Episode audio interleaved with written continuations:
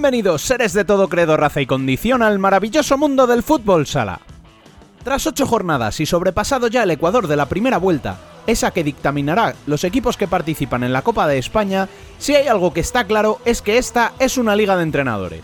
Mientras que unos triunfan en sus nuevos equipos o siguen demostrando muchas temporadas después que siguen dispuestos a dar guerra, otros no consiguen poner a punto a su equipo, tambaleándose en la clasificación y lejos de los objetivos.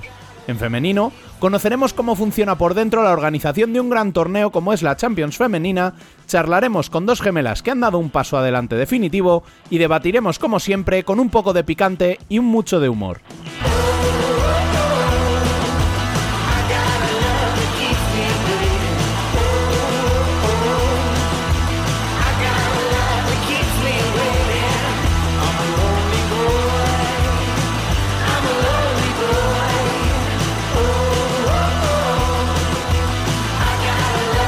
Arrancamos como siempre recordándoos que podéis seguir informados de cuanto sucede en el mundo del fútbol sala en nuestras redes sociales, en futsalcorner.es y en nuestro canal de YouTube o participar del debate en nuestro canal de Telegram.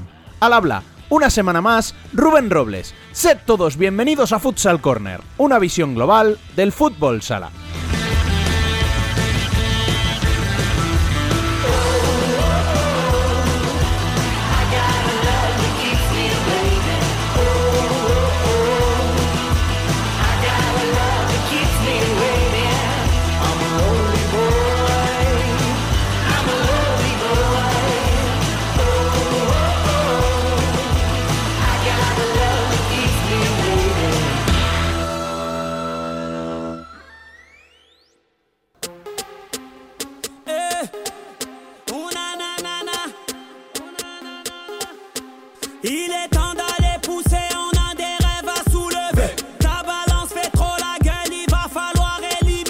Las noticias.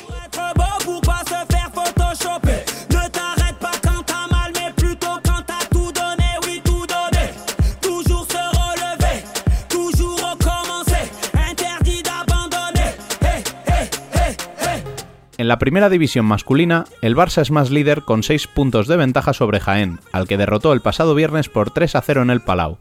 Lo hace con un partido más, el que disputó entre semana ante Football Emotion Zaragoza y que se saldó también con victoria, esta vez por 3 a 5. Lo hizo por la disputa esta semana de la ronda élite de la Champions, que le enfrentará a Dobovec, Halegoik y Pilsen, anfitrión del grupo C.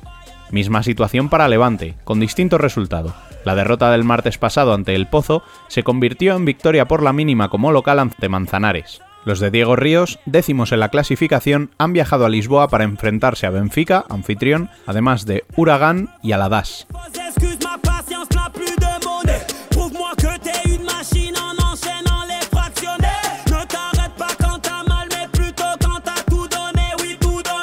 En el resto de la jornada vivimos una única victoria a domicilio, la del Pozo en Córdoba, y que permite a los murcianos ascender gracias a esos seis puntos a la cuarta plaza. Segundo, se cuela por delante de Jaén Valdepeñas, tras derrotar por 3 a 1 a Betis. Quinto es Jimmy Cartagena, que suma su cuarta victoria consecutiva, esta vez ante Industria Santa Coloma, que se sitúa duodécimo a solo dos puntos del descenso, del que sale precisamente Zaragoza, tras conseguir la primera victoria de la temporada ante Inter, que se queda en la undécima plaza con 8 puntos a 4 de Copa puestos que sí ocupan Córdoba y Xota pese a la derrota, la de los navarros en el derby ante Aspil Jumpers y que se saldó con un claro 5 a 1 para el conjunto de Pato, sexto clasificado. También Palma venció por 2 a 0 a Burela, que continúa como colista una semana más.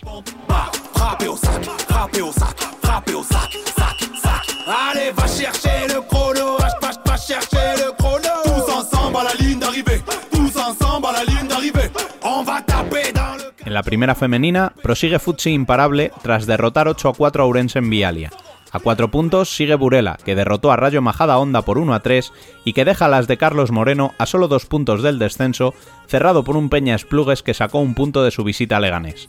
Los dos últimos clasificados siguen siendo Torcal, que cayó por 3 a 7 ante Móstoles, y Elche, que se llevó un 5 a 1 de su visita a Roldán.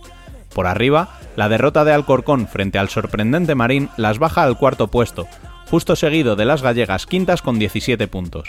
Melilla y Pollo empataron a 2, mientras que la Universidad de Alicante derrotó por 5 a 1 a Sala Zaragoza, que se ancla en la duodécima posición, igual que melillenses y orensanas.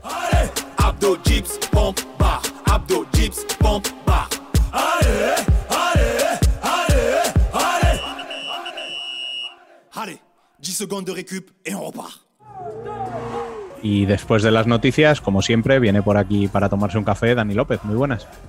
Café o los que hagan falta. Muy buenas, compañero. Bueno, ¿qué tal la semana?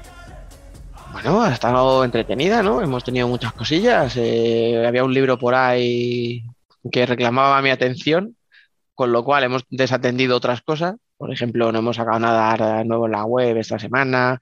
Queríamos haber sacado un vídeo. Teníamos una sección nueva para, para el canal de YouTube, pero bueno, ya la semana que viene, que ya se ha pasado el boom, aunque aprovecho ahora estos minutos para decirle a la gente que todavía puede comprar el libro, por supuesto. Eh, no, pero ya de verdad, como ya se ha pasado un poquito el boom, pues mira, eh, esta semanita un poquito más tranquilos, intentaremos sacar algún vídeo exclusivo en YouTube, intentaremos darle un poquito más de caña a la web. Bueno, pues, eh, ¿con quién vas a hablar esta semana? Pues mira, el jueves, el día 2 de diciembre, mm, empieza la, vamos a ver si lo digo bien, World European Championship Futsal, o sea, la Champions femenina, que como no tiene oficialidad, porque a FIFA y a UEFA pues no les apetece, por lo visto, organizar torneos oficiales, pues los clubes tienen que encargarse ellos. Entonces, eh, Burela no es el organizador como tal, pero bueno, es el que ha promovido un poquito que tengamos por lo menos una Champions eh, con los seis mejores equipos de Europa. Así que pues vamos a hablar con uno de sus organizadores para que nos cuente un poco el torneo. Pues eso es, vamos a ello.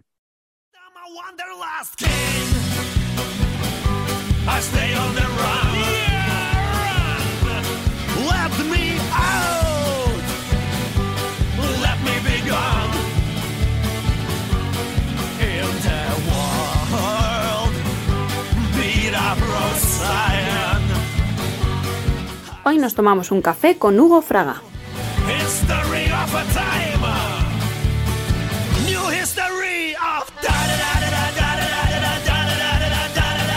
Estamos aquí con uno de los coordinadores de la Futsal Women's European Championship, Hugo Fraga. Muy buenas, bienvenido. Muy buenas, encantado de estar aquí contigo y, y con vosotros. Aunque no esté Rubén, le mando un saludo también. No sé por qué te he empezado presentando así cuando podía haber dicho Campeonato Europeo de Futsal Femenino. Es mucho más fácil, lo entiendo todo el mundo y no me hubiera atascado. Pero bueno, tonterías que me dan en la cabeza, discúlpame. La, Champions League del fútbol sala femenino es el nombre Efectivamente, efectivamente. La Champions, que es lo que nos gusta, que es lo que nos interesa. Eh, vamos a empezar, evidentemente, por hablar del torneo. Cuéntanos eh, primero cuáles, te he presentado como uno de los coordinadores, eh, cuáles son tus funciones dentro de la organización del torneo. Mm. Bueno, yo eh, soy de una empresa que trabaja para, el campeonato, ¿no? No, soy, no soy miembro directo del, club organizador y nosotros lo que estamos es llevando toda la parte de comunicación y marketing, pues las redes sociales del, campeonato, eh, lo que es el diseño de toda la imagen corporativa, de los carteles, pues hemos estado eh, hace poco terminando, por ejemplo, los abonos, eh, eh, los, pases del aparcamiento, es decir, absolutamente todo lo que es la, imagen corporativa del, campeonato, promoción también, lo que es marketing, campañas en redes sociales que estamos haciendo ahora para, para dar a conocer el campeonato y estamos invirtiendo en redes sociales para ampliar el público al que llegamos. Y, luego también la organización de toda, todo el tema de, vídeo, directos y demás. Y a ver, es que claro, me, decías eso, al final eh, que el torneo sea un éxito depende de muchas cosas, depende del nivel de los equipos, depende de que incluso con equipos muy buenos pueden salir partidos muy malos y que gente que se acerca por primera vez al fútbol sala diga, pues no me gusta esto, no vuelvo. Pero claro, todo eso no está en tus manos, pero lo que sí está en tus manos es eh, todo lo previo, digamos, ¿no? O sea, todo lo, todo, todo lo que haya, hasta el que suene el pitido del primer partido, ahí sí que tenéis que estar dando el callo como, como animales. No sé cuántas horas le estáis dedicando a esto. Uf, uf. Pues, pues. Eh, no sé si tampoco quieres llevar la cuenta, ¿no? no, no, no, llevo la cuenta porque, porque obviamente si la llevas igual me escandalizaría. Sí que te puedo decir que muchas, muchas, muchas más de las que inicialmente previmos. Pero también te puedo decir que, bueno, el fútbol sala levanta pasiones. Eh, alguien me dijo una vez, una persona de hecho del, del, del Burela Fútbol Sala, me dijo, esto del fútbol sala, ten cuidado con ello que engancha y, lleva, y lleva razón. Entonces... Eh, a mí también me eh, avisaron y no hice caso. claro, pues cada una de esas horas pues, pues dedicadas con, mucha ilusión y con muchas ganas de que, de que todo salga bien y de que, y de que sea un referente este, este campeonato. y, para, y para intentar llegar a más gente, porque al final el fútbol sala siempre tenemos esa remora, ¿no? O sea, somos un deporte muy practicado, pero poco seguido. Entonces, eh, no sé si os sentasteis, además estando implicado en la parte de, marketing ¿no? y de comunicación y tal, em, ¿cómo, lo, ¿cómo, lo, planteabais antes de empezar? El, venga, a ver, ¿cómo lo anunciamos? Eh, tenemos que tirar de, bueno, tirasteis de peque, o sea, fuisteis ahí a, caballo ganador. pero, pero no sé cómo, cómo se plantea ¿no? todo, todo esto, porque a lo mejor a la gente, no sé, no, pero a mí sí me interesa mucho, me da mucho la, me despierta mucho la curiosidad, ¿no? El saber los entresijos, ¿no? Y, el backstage de todo esto hasta que se lanza, ¿no? ¿Cómo, es ese proceso? Bueno, pues realmente no, probablemente no sea un proceso tan misterioso como, como pueda parecer, ¿no? Realmente, em, para poder hacer realidad este campeonato, lo que hubo fue unos eh, movimientos em, institucionales bastante importantes eh, que se llevan meses y meses y meses haciéndolos.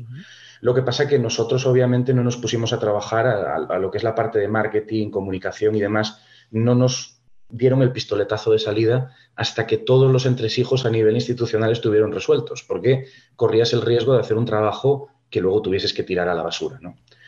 Entonces, realmente eh, nos, dieron ese, nos dieron ese pistoletazo de salida pues aproximadamente con un mes y medio eh, con respecto, un mes y medio, dos meses, con respecto a la fecha de, inicio del torneo. ¿no? Entonces, eh, lo que normalmente podría ser un periodo de meses de estudio de público objetivo, de estrategia de marketing, de, bueno, de, todo lo que tú tienes que hacer, eh, pues fue algo que tuvimos que hacer mucho más rápido. ¿no? Obviamente, como dices, el, el, inicio, lo que es el anuncio del campeonato en sí, pues eh, cuando tienes un caballo ganador en, el equipo hay que, hay que aprovechar al caballo ganador, ¿no? Y, en ese sentido, Peque, la, la segunda mejor jugadora del mundo, la primera para mí, la primera. Eh, eso te decir, eso porque, porque lo dicen unos tíos ahí raros que decidieron que Amandiña tiene que seguir llevándoselo, pero vamos. Pero bueno, pero teniendo, teniendo a Peque en el equipo, pues eh, era lógico que, que, pensásemos en ella para hacer el anuncio. Y a partir de ahí lo que hemos intentado es eh, primero, tener una imagen muy cuidada del campeonato, tener una imagen eh, que, se le, que, se le, pueda reconocer muy fácilmente cualquier publicación que, se pueda ver en redes sociales del campeonato, eh, dar una buena información a través de redes sociales, presentar pues cuidadosamente a los equipos, a los patrocinadores, a los colaboradores, etcétera. y luego, pues intentar llegar a cuanta más gente mejor. Para ello decidimos que nuestro campo de batalla serían principalmente las redes sociales, entonces hemos, hemos estado trabajando desde distintos perfiles, se ha hecho una inversión bastante importante en publicidad a través de redes sociales para llegar a, público diferente. Y luego eh, también hemos hecho un trabajo de contactar con muchísima gente conocida, famosos deportistas, actores, actrices, eh, eh, pues medallistas olímpicos, para que nos ayuden a, promocionar el, campeonato. Y esto es un poquito lo que, lo que nos ha dado tiempo a hacer en, este mes, mes y, mes y, una semana o mes y dos semanas que hemos tenido antes del, inicio del campeonato. Y ahora eh, estamos nada, a, días, a días, a escasos días eh, de que empiece el torneo. Ahora vamos a ir a la parte más, más práctica, ¿no? Y a la que al final es la que le va a interesar a todo el mundo, ¿no? Que es precios de los abonos, precios para días sueltos, eh, televisión, el pabellón, aunque yo creo que eso más o menos no, casi todo el mundo ya lo, tendrá, pero antes de eso, déjame ya, ¿no? Que por, seguir un poquito, ahora que estás ya la, casi casi, ¿no? En la cuenta atrás ya del torneo, ahora ya cómo se viven estos últimos días, ya, no sé si con ya relajación de decir, bueno, ya el trabajo está hecho, o sea, ya no podemos hacer más, o todavía, todavía queda. Queda, queda porque nosotros somos los responsables, como te comentaba, de la emisión, ¿vale? Y, para que te des cuenta un poquito de los retos que tenemos, eh, en dos días, en lo que es lunes y martes, empezamos mañana, tenemos que desmontar todo el equipo de transmisión que tenemos en, que tenemos en el pabellón de Vista Alegre, que nos llevó aproximadamente cuatro o cinco días montarlo, ¿vale? Entonces, en dos días tenemos que desmontarlo en Vista Alegre y montarlo en Lugo, en, el, en el de deportes. Tenemos que hacer en dos días el doble de trabajo que hicimos la vez anterior en cuatro o cinco días. Entonces, bueno, estamos en la fase complicada. Lo que viene siendo, o sea, lo que yo pensaba que iba a ser la parte fácil, mm, no. y, luego, luego, tenemos, bueno, está previsto, por ejemplo, para que te das una idea, está previsto las mañanas de, desde el día 1, que no hay campeonato, y las mañanas de los días que hay campeonato está previsto hacer visitas con los distintos equipos a distintos lugares pues, de los patrocinadores, pues por ejemplo, eh, lugares eh, conocidos gestionados por la Diputación de Lugo, algún tramo del, del Camino de Santiago por Xacobeo, y está previsto ir con los distintos equipos, grabar, hacer reportajes que hay que montar rápidamente para que salgan en el directo de por la noche luego haces los directos de los partidos, tienes que hacer los recortes de los goles para enviarlos a la prensa esa misma noche y ponerlos al día siguiente en los resúmenes de los partidos. Quiero decir, no. Me, estás, cansando, me, estás cansando, de verdad. O sea, vale ya. Estoy pidiendo un cambio. no, pero al final, si quieres hacer algo bonito, algo bien hecho, ¿no? Y un trabajo fino, oye, es que ¿por qué, o sea, ¿por qué vamos a andar disimulando, ¿no? Y diciendo, ah, bueno, no, es que si hay que, quieres hacer todo eso y quieres hacerlo bien, obviamente hay que echarle horas. Sí, y, yo creo que una, cosa que tuvimos muy clara desde que empezamos a trabajar es algo que tuvo claro el, Burela como, como club eh, organizador, que tuvimos claro todos los que nos implicamos, es que queríamos tratar este, este campeonato con muchísimo cariño y darle una fuerza, una importancia al nivel de, de, otras competiciones mucho más seguidas y con mucho más presupuesto y mucha más inversión que el fútbol sala. Por eso, por eso pues nos hemos movido en todos los ámbitos para tener una buena imagen, tener una buena comunicación y, estar apoyados por las personas que nos pueden ayudar a, hacer de esto algo, algo grande y algo que, salga muy bien. Mm, venga, ahora ya sí, vamos a lo, a, lo magro, vamos a, lo, a lo que la gente está esperando. Eh, para que quien no lo sepa, eh, cuéntanos, porfa, pabellón, capacidad, eh, dime, que eso sí que no lo sé, si hay alguna restricción por aforo, si, porque está la cosa últimamente que estamos empezando a ver ahí otra vez un poquito complicado, no sé si sabemos si hay, por ejemplo, si hay que presentar eh, cartilla de vacunación, no sé, cuéntame un poquito todos los detalles para el que quiera ir físicamente al pabellón a verlo.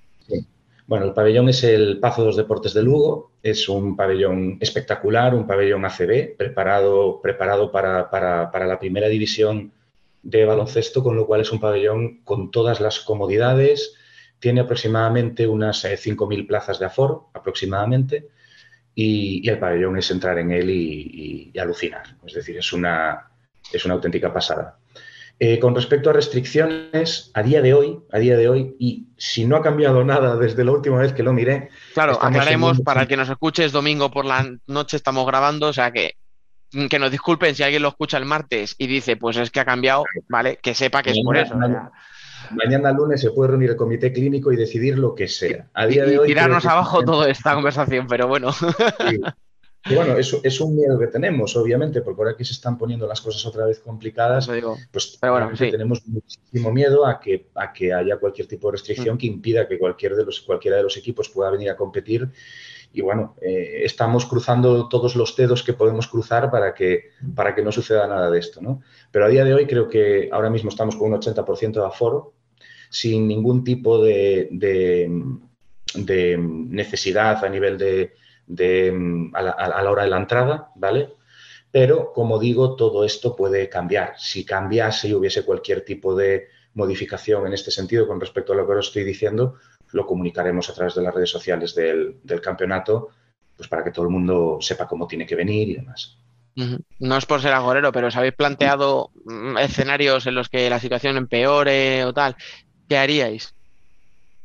A ver, nosotros nos hemos planteado ese escenario desde hace tiempo. Eh, por ejemplo, siempre hemos tenido muy claro que si en algún momento algún equipo no podía venir porque no quisiera venir o por restricciones del COVID, siempre hemos tenido muy claro que no iríamos, por ejemplo, al segundo equipo de esa, de esa liga, de ese país, sino que miraríamos cuál es el siguiente de los equipos en el ranking UEFA de selecciones, eh, cuál es la siguiente selección y invitaríamos al campeón de la liga de ese país. Siempre hemos tenido muy claro que queríamos un campeonato en el que todos fuesen campeones de liga, pero también te digo que esto eh, te vale para cuando los problemas llegan con semanas de antelación.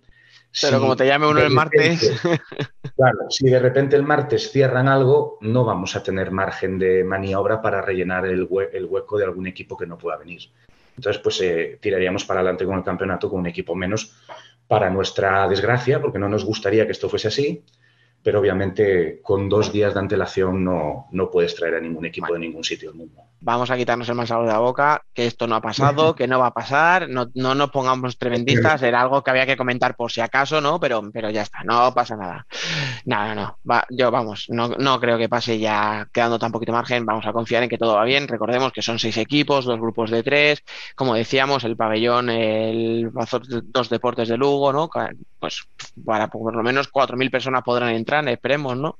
Con ese 80% que comentabas. Eh, abonos, abonos, precios y entradas sueltas. ¿Cómo, cómo está la cosa? Sí. Bueno, nosotros estamos, entradas sueltas a partidos no estamos vendiendo, ¿vale? Nosotros lo que tenemos son dos tipos de abonos. El abono del campeonato completo, que te da acceso a los siete partidos durante los cuatro días que dura, ¿vale? Y eh, el abono diario, ¿vale? El abono diario, bueno, pues te da acceso a los, a los dos partidos del, del día en cuestión. El abono diario cuesta 10 euros, el abono del campeonato completo cuesta 30 y todos los menores de 16 años entran gratis a todos los partidos menos a la final, que cuesta 2 euros. ¿Vale? y luego, 2 euros, sí, sí. O sea, hemos dicho no gratis, pero es un regalo.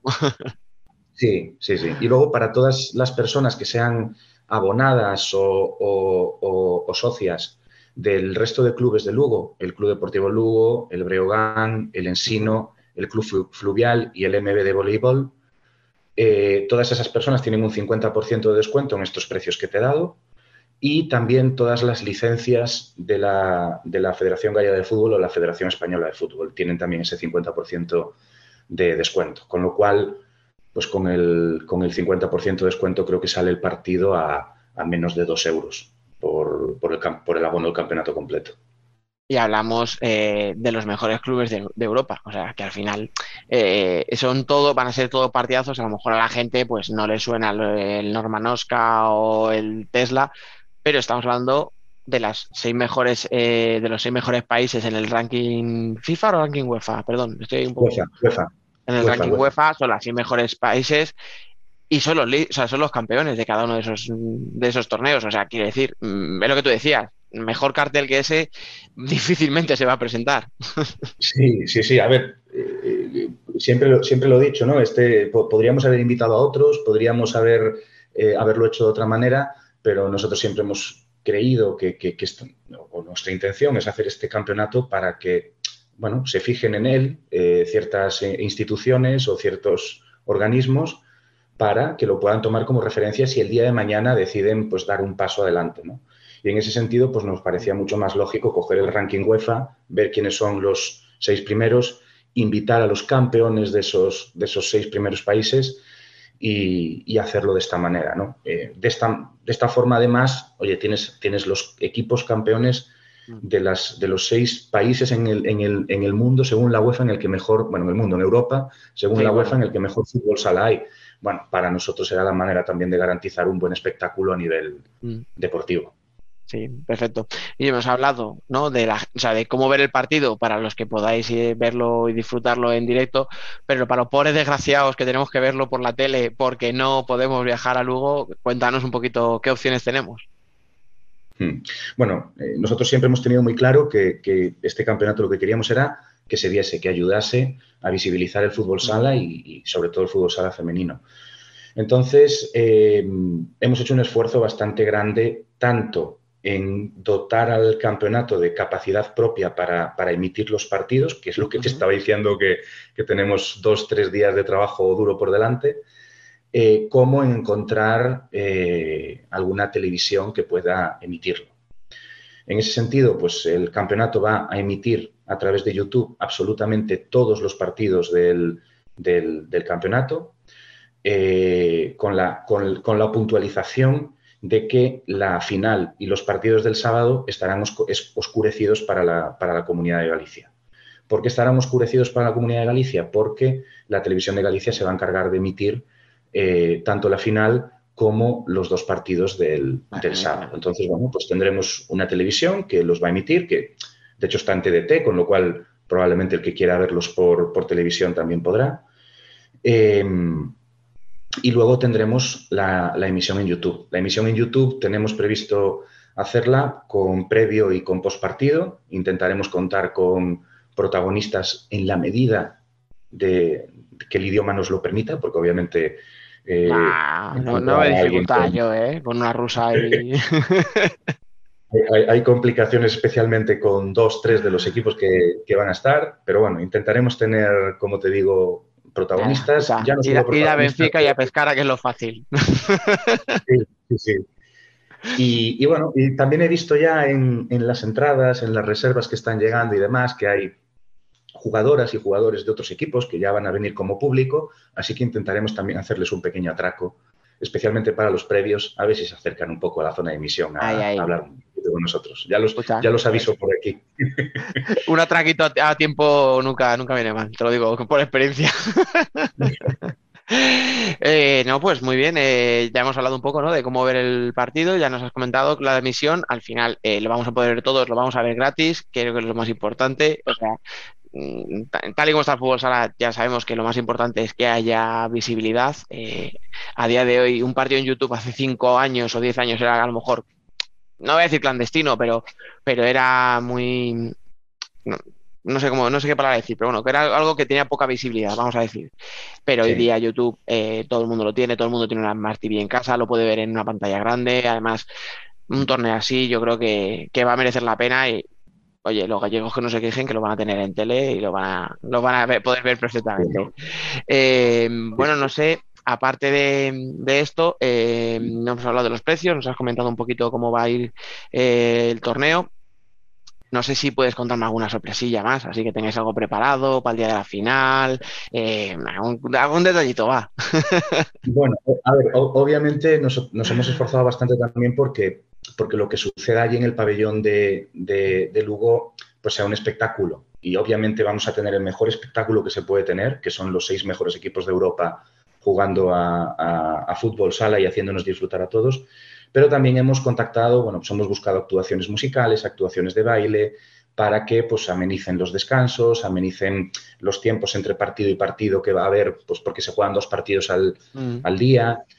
Queríamos hacer muchas más cosas de las que hemos podido hacer. Queríamos, pues, por ejemplo, poner, y, lo teníamos previsto ya, poner hinchables súper gigantes en el, en, el parking del, del, pabellón para que los niños pudiesen jugar. Teníamos incluso un hinchable gigante que era un laser tag para para que la gente se lo pasase en grande, pero con tan poca antelación, cada hinchable de estos que se quieren poner a día de hoy tiene que tener un proyecto visado por un, por un no sé si por un arquitecto, por un no sé qué, tiene que La burocracia siempre fastidiando. imposible, eso, eso fue imposible. Pero bueno, eh, vamos a tener actuaciones musicales, actuaciones de baile, que bueno, esto sobre todo lo podrá disfrutar pues la gente que, que vaya allí físicamente al, al, pabellón. Y a los que no vayan físicamente al pabellón, pues disfrutarán algo que en el pabellón no podrán disfrutar, que son pues las entrevistas post partido, las entrevistas de la previa, los comentarios, etcétera, pues que intentaremos también pues que sean interesantes. Pues eh, no sé si nos queda algo. Yo voy a hacer como, como en los juicios, o sea, el alegato final. Eh, si crees que me he dejado algo importante, es el momento. O sea, que no se nos quede nada en el tintero y que la gente tenga toda la información necesaria para disfrutar del torneo.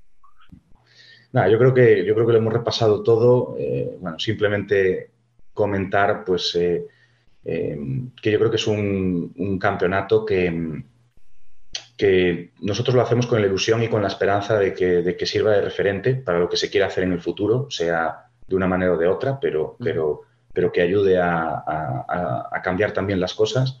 Y desde luego lo, lo, que es seguro que va a hacer es darle visibilidad al deporte femenino y al fútbol sala femenino. Eh, algo que hace falta, eh, obviamente para el fútbol sala, hace falta, pero también para el fútbol sala femenino. Entonces yo animaría a, todas las personas que son seguidoras de este deporte a, que se unan al, campeonato, ya sea físicamente en el pabellón de Lugo o a través de las, retransmisiones que vamos a hacer, pues para demostrar eh, a todo el mundo, patrocinadores incluidos e instituciones incluidas, pues que este tipo de, campeonatos pueden tener tirón y pueden tener audiencia y pueden ser, y pueden ser eh, muy seguidos. ¿no? Eh, obviamente, para realizar este campeonato se ha hecho un esfuerzo muy grande a nivel organizativo. Nos quedan cosas por, anunciar que anunciaremos durante la semana que viene, que son eh, cosas importantes. Pero se ha hecho un esfuerzo muy grande a nivel organizativo, se ha hecho un esfuerzo muy grande a nivel de búsqueda de patrocinadores para poder eh, cubrir los costes bastante grandes que tiene organizar un campeonato de este tipo y, lo que esperamos es eh, contar con el apoyo de todos los aficionados y aficionadas al, fútbol sala para, para, seguir haciendo este camino de visibilidad al fútbol sala y el camino a la igualdad, seguir haciéndolo todos juntos. Es que es, aquí donde hay que demostrarlo. O sea, no me voy a poner ahora porque me calentaría, me conozco y nos iríamos eh, del tema deportivo a lo social, pero cuando pedimos igualdad, cuando pedimos que, se hagan cosas por, por, el futsal femenino y pedimos que estar, es ahora cuando hay que demostrarlo. O sea, no porque sea Burela, no porque sea un equipo español, sino porque es el deporte femenino en general el que lo necesita. O sea, eh, como tú has dicho, no vamos a hablar de cifras porque no está bien, tampoco te apetecerá, me imagino, pero es que viene un equipo de Ucrania, otro de Croacia, otro de Rusia. Eh, esos equipos, evidentemente, por presupuesto, ellos no podrían venir si no se les eh, aporta los gastos aquí en los cuatro o cinco días. Es un pabellón grande que hay que mantener durante cuatro días, es una pista, es una retransmisión de, televisiva, es toda la gente que estés trabajando, ¿no? Un poco en la sombra de haciendo todo el tema organizativo para que esto llegue a todo el mundo y que esto funcione, que cuando, pues como decíamos, ¿no? Cuando llegue el jueves a las cinco y media de la tarde y ruede el balón, para que esto funcione, eh, hay mucho trabajo y mucha gente detrás. Y es ahora donde la gente tiene que demostrar que está ahí. Y es donde tenemos ahora que apoyar. Y es lo que, o sea, está muy bonito hablar y ponernos, pues, que si un lacito, que si un logo morado, el 8M, tal, pero es ahora. O sea, cuando hay que demostrar de verdad es ahora, es cuando hay que apoyar.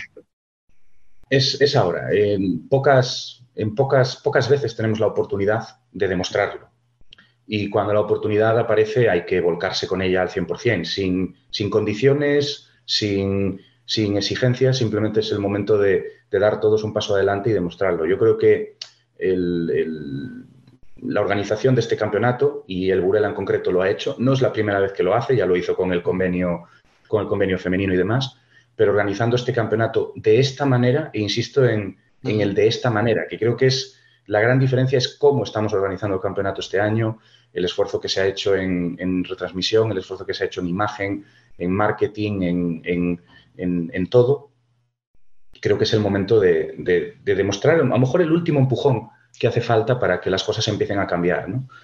Y, creo que es el momento de mostrarlo. Y ojo con, las cifras. Hablabas de, no comentar cifras, pero no, no porque no me interesen, que a mí me interesan, ¿eh? Lo que pasa es que entiendo que no, es un tema que apetezca sacarlo, a lo mejor. Para, que, para, que, te hagas una idea, nosotros llevamos trabajando lo que es el marketing del Burela desde hace aproximadamente un año y en un año eh, hemos cuadriplicado los datos de alcance del club. Es decir, eh, si se trabajan las cosas, eh, las cifras hablan, hablan, bien. Es decir, obviamente una unos datos del club que se han cuadriplicado y que han ayudado a que lleguen patrocinadores nuevos, a que llegue, bueno, a que llegue más capacidad, ¿no?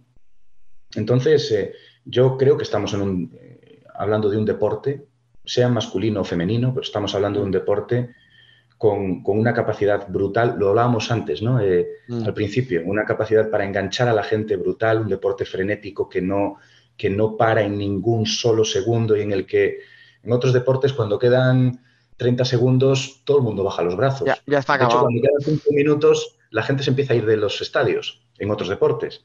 Aquí con 30 segundos le puedes dar la vuelta a un partido y eso es mágico, eso es magia pura y eso es lo que nos ofrece el fútbol sala. Y vamos a vivirlo en cuatro días espectaculares en, Lugo con las mejores jugadoras de, Europa.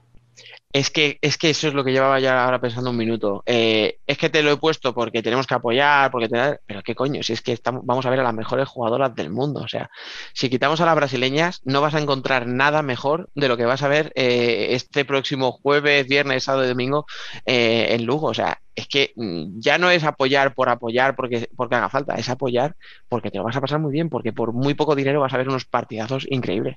Si es que a mí me da una envidia no poder estar allí, que no te quiero ni contar. O sea, el, que el que viva en Lugo, le guste el deporte y no vaya, que me dé su dirección que voy y le pego dos collejas.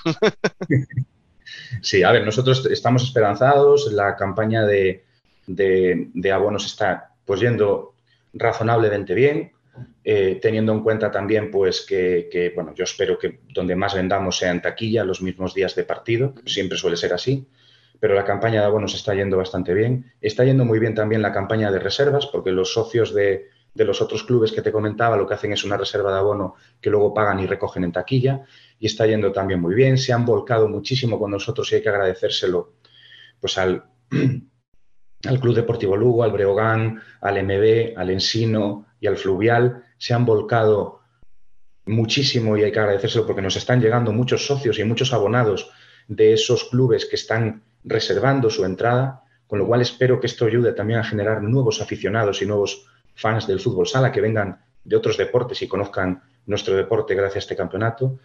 También la, ayuda de la Federación Gallega, de la Federación Española. Eh, la verdad es que está todo el mundo muy volcado. Eh, y estamos eh, encantados y esperanzados de que, de que, salga muy bien en todos los sentidos. Y si no llenar el pazo, que es muy difícil de llenar, que nosotros en Burela... Porque os habéis ido uno muy grande, claro, es que... Nosotros en Burela tenemos 1.400 plazas y nos hemos ido a un sitio de casi 5.000, o sea que... Hay, que picar algo grande, Pero bueno, si no llenarlo, al menos que, que, eso sea una fiesta, que la gente se lo pase en grande, que haya la suficiente gente como para que haya un ambiente espectacular y a disfrutar. Yo creo que, es lo que, es lo que haremos, disfrutar muchísimo. Perfecto, pues nada, oye, mira, ahora normalmente cuando hablo con algún jugador, jugadora, tal, le tienes que desear suerte, pero en el fondo sabes que siempre va a haber alguien escuchando que diga, ah, claro, pero es que este juega contra mi equipo el próximo fin de y si le va bien, me joden a mí hoy es el día más fácil. Hoy sí que puedo desearte muchísima suerte, decirte que ojalá vaya toda la organización tan bien como, como apunta, que no tengáis ninguna incidencia, que no se borren equipos, que vendáis muchísimas entradas, que presente, porque al final eh, todo lo que sea bueno para vosotros va a ser bueno para el fútbol sala. Así que solo te deseo eso. Muchísima suerte, que os vaya muy bien con todo el torneo. Y ya, bueno, a ver, si así entre tú y yo, ahora que no nos escucha ninguna rusa, si gana Burela, pues muchísimo mejor. Hombre, yo creo que si el, campeonato, si el mejor eh, club de Europa termina siendo un club español, pues esto también revalorizará nuestra liga y hará que todos los demás clubes que forman parte de, nuestra liga sean un poco mejores gracias a eso. Así que yo creo que sí, yo creo que todos tenemos que empujar hacia el mismo, eh, hacia el mismo lado, remar en la misma dirección, llamémoslo como queramos con, mm. este, con este campeonato y yo creo que todo el mundo debería estar volcado al 100% con esta, con esta oportunidad que, se nos presta de, hacer historia y de seguir caminando en, el camino a la igualdad. Así que espero que todo salga bien. La suerte nos va a hacer falta porque hemos organizado muchas cosas y a última hora siempre, hay algún lío. Siempre pase, puedes tener 50 personas o 100 personas organizando algo, que a última hora siempre va a haber algún, algún lío. Así que bueno, nos, vendrá bien la suerte, nos vendrá bien el apoyo de todo el mundo y, nada, y a darle caña. Pues por supuesto, no tengo ninguna duda, vamos, de eso seguro. Lo dicho, muchísimas gracias por pasarte por aquí, por contarnos un poquito los entresijos, que creo que, siempre es interesante saber un poquito ¿no? lo que se cuece por detrás, por informarle a la gente. Eh, de todas formas, por supuesto, nosotros eh, recordaremos también en nuestras redes sociales, en la publicación de YouTube, etcétera, cómo pueden comprar el abono, el pabellón, la ubicación, etcétera. Y ya no nos queda nada más que deciros que pues muchísima suerte y que vaya todo muy bien muchas gracias a vosotros por, darle la visibilidad que le estáis dando al fútbol sala, al fútbol sala femenino y a nuestro campeonato. Es muy útil y, nos ayuda muchísimo.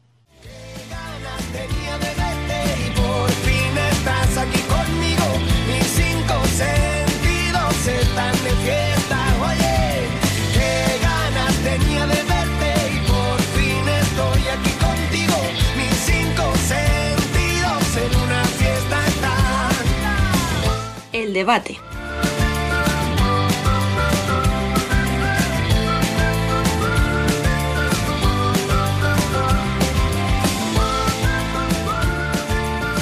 Vamos ya con el debate.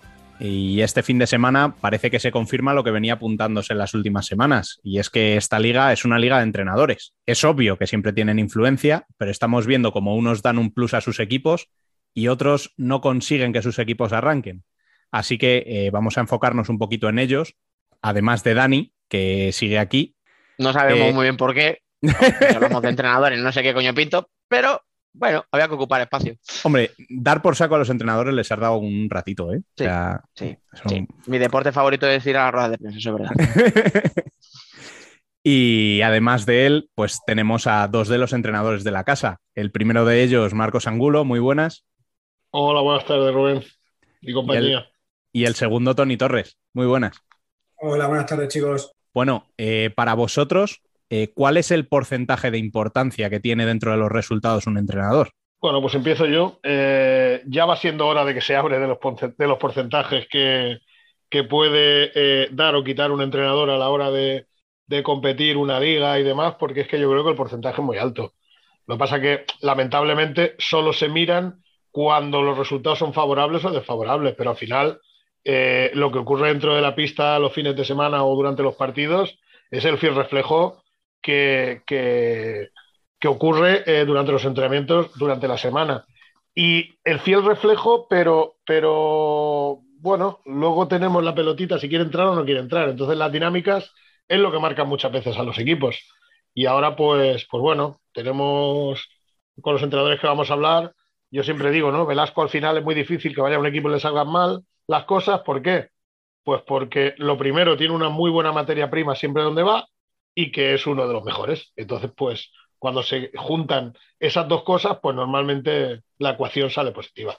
Bueno, yo también opino como Marcos, ¿eh? yo creo que el porcentaje de, de- bueno, de, de porcentaje de, que tiene un entrenador en cara a lo que pasa el fin de semana es alto, ¿no? Igual desde nuestra posición es ventajista, ¿no? Que somos, somos entrenadores, ¿no? Pero, Hombre, si no vendéis vosotros, pero sí que es verdad que, que si el trabajo durante la semana es bueno, al- el- la orquesta alguien tiene que dirigirla y igual que eres, que eres capaz de liar la gorda, también eres capaz de acertar. Evidentemente es más fácil siempre culpar a uno cuando va mal que culpar a 15 que, que- y luego al revés, ¿no? Es más fácil culpar a 15 cuando va bien que a uno cuando va bien, ¿no? Pero yo creo que es muy alto, muy alto. Al final tienes que decidir y acertar o, o no acertar te puede marcar un partido. Yo de Lo esto. que pasa, que, lo que pasa perdona, eh, solo un inciso, ¿no? Siempre, siempre hablamos de directores de, or- de orquesta y el símil, eh, bueno, no queda mal, pero, pero no es del todo cierto. ¿Por qué? Porque un director de orquesta, cuanto más está con, con una orquesta, eh, más se adaptan a él y más de memoria tocan. Pero en el tema de entrenadores, como también jugamos con los sentimientos de las personas, pues normalmente no solemos durar mucho tiempo en un equipo, pues porque, porque la ecuación esa no siempre es favorable del todo. El más tiempo estoy con un grupo, mejor me va.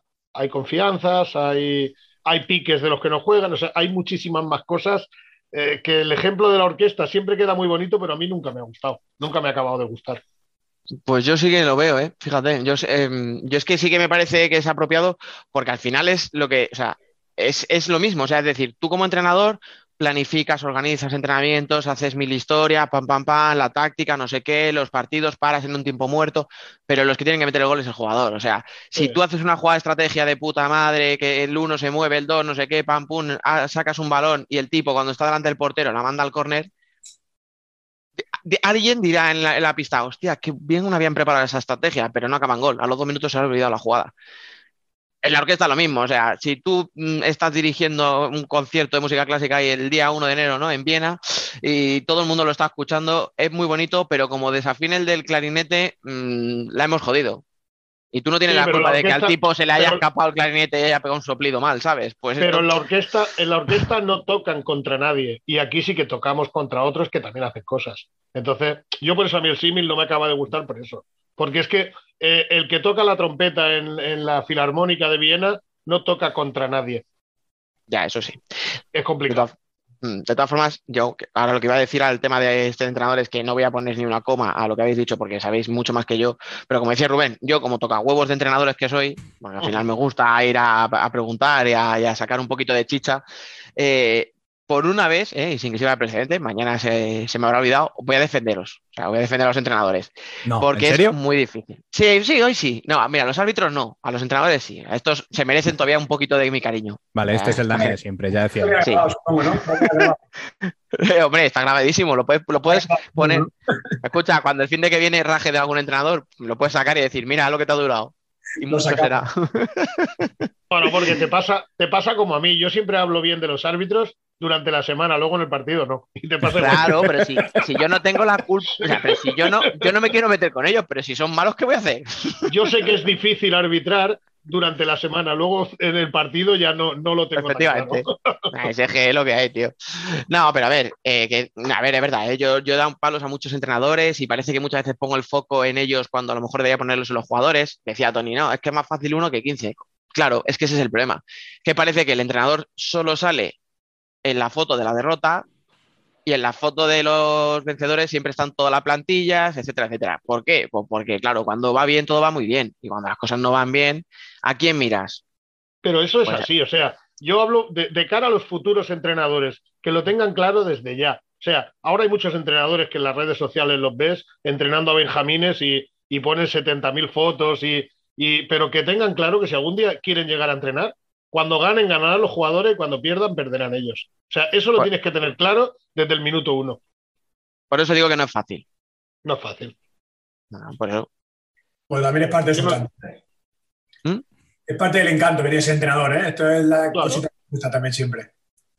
Saber que vas a siempre. Cada uno, tiene su, cada uno tiene sus vicios, ¿eh? O sea. Oye, eh, hay, hay, gente peor, no hay gente que se mete árbitro, ahora hay gente que sufre más que nosotros.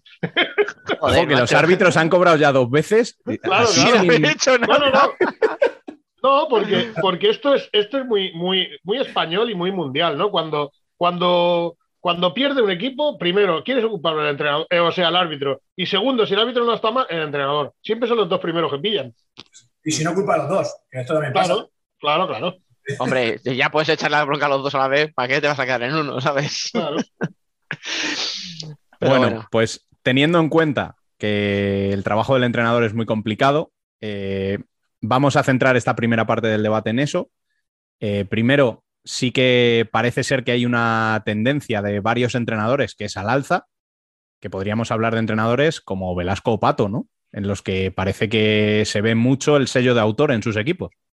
Yo creo que no es noticia que Velasco y Pato hagan un buen trabajo. Entonces, eh, bueno, será, un, será un, día noticia cuando Pato, después de cada año los atracos, atraco me refiero a quitarle jugadores y jugadores y jugadores, eh, si alguno lo hace mal, será noticia.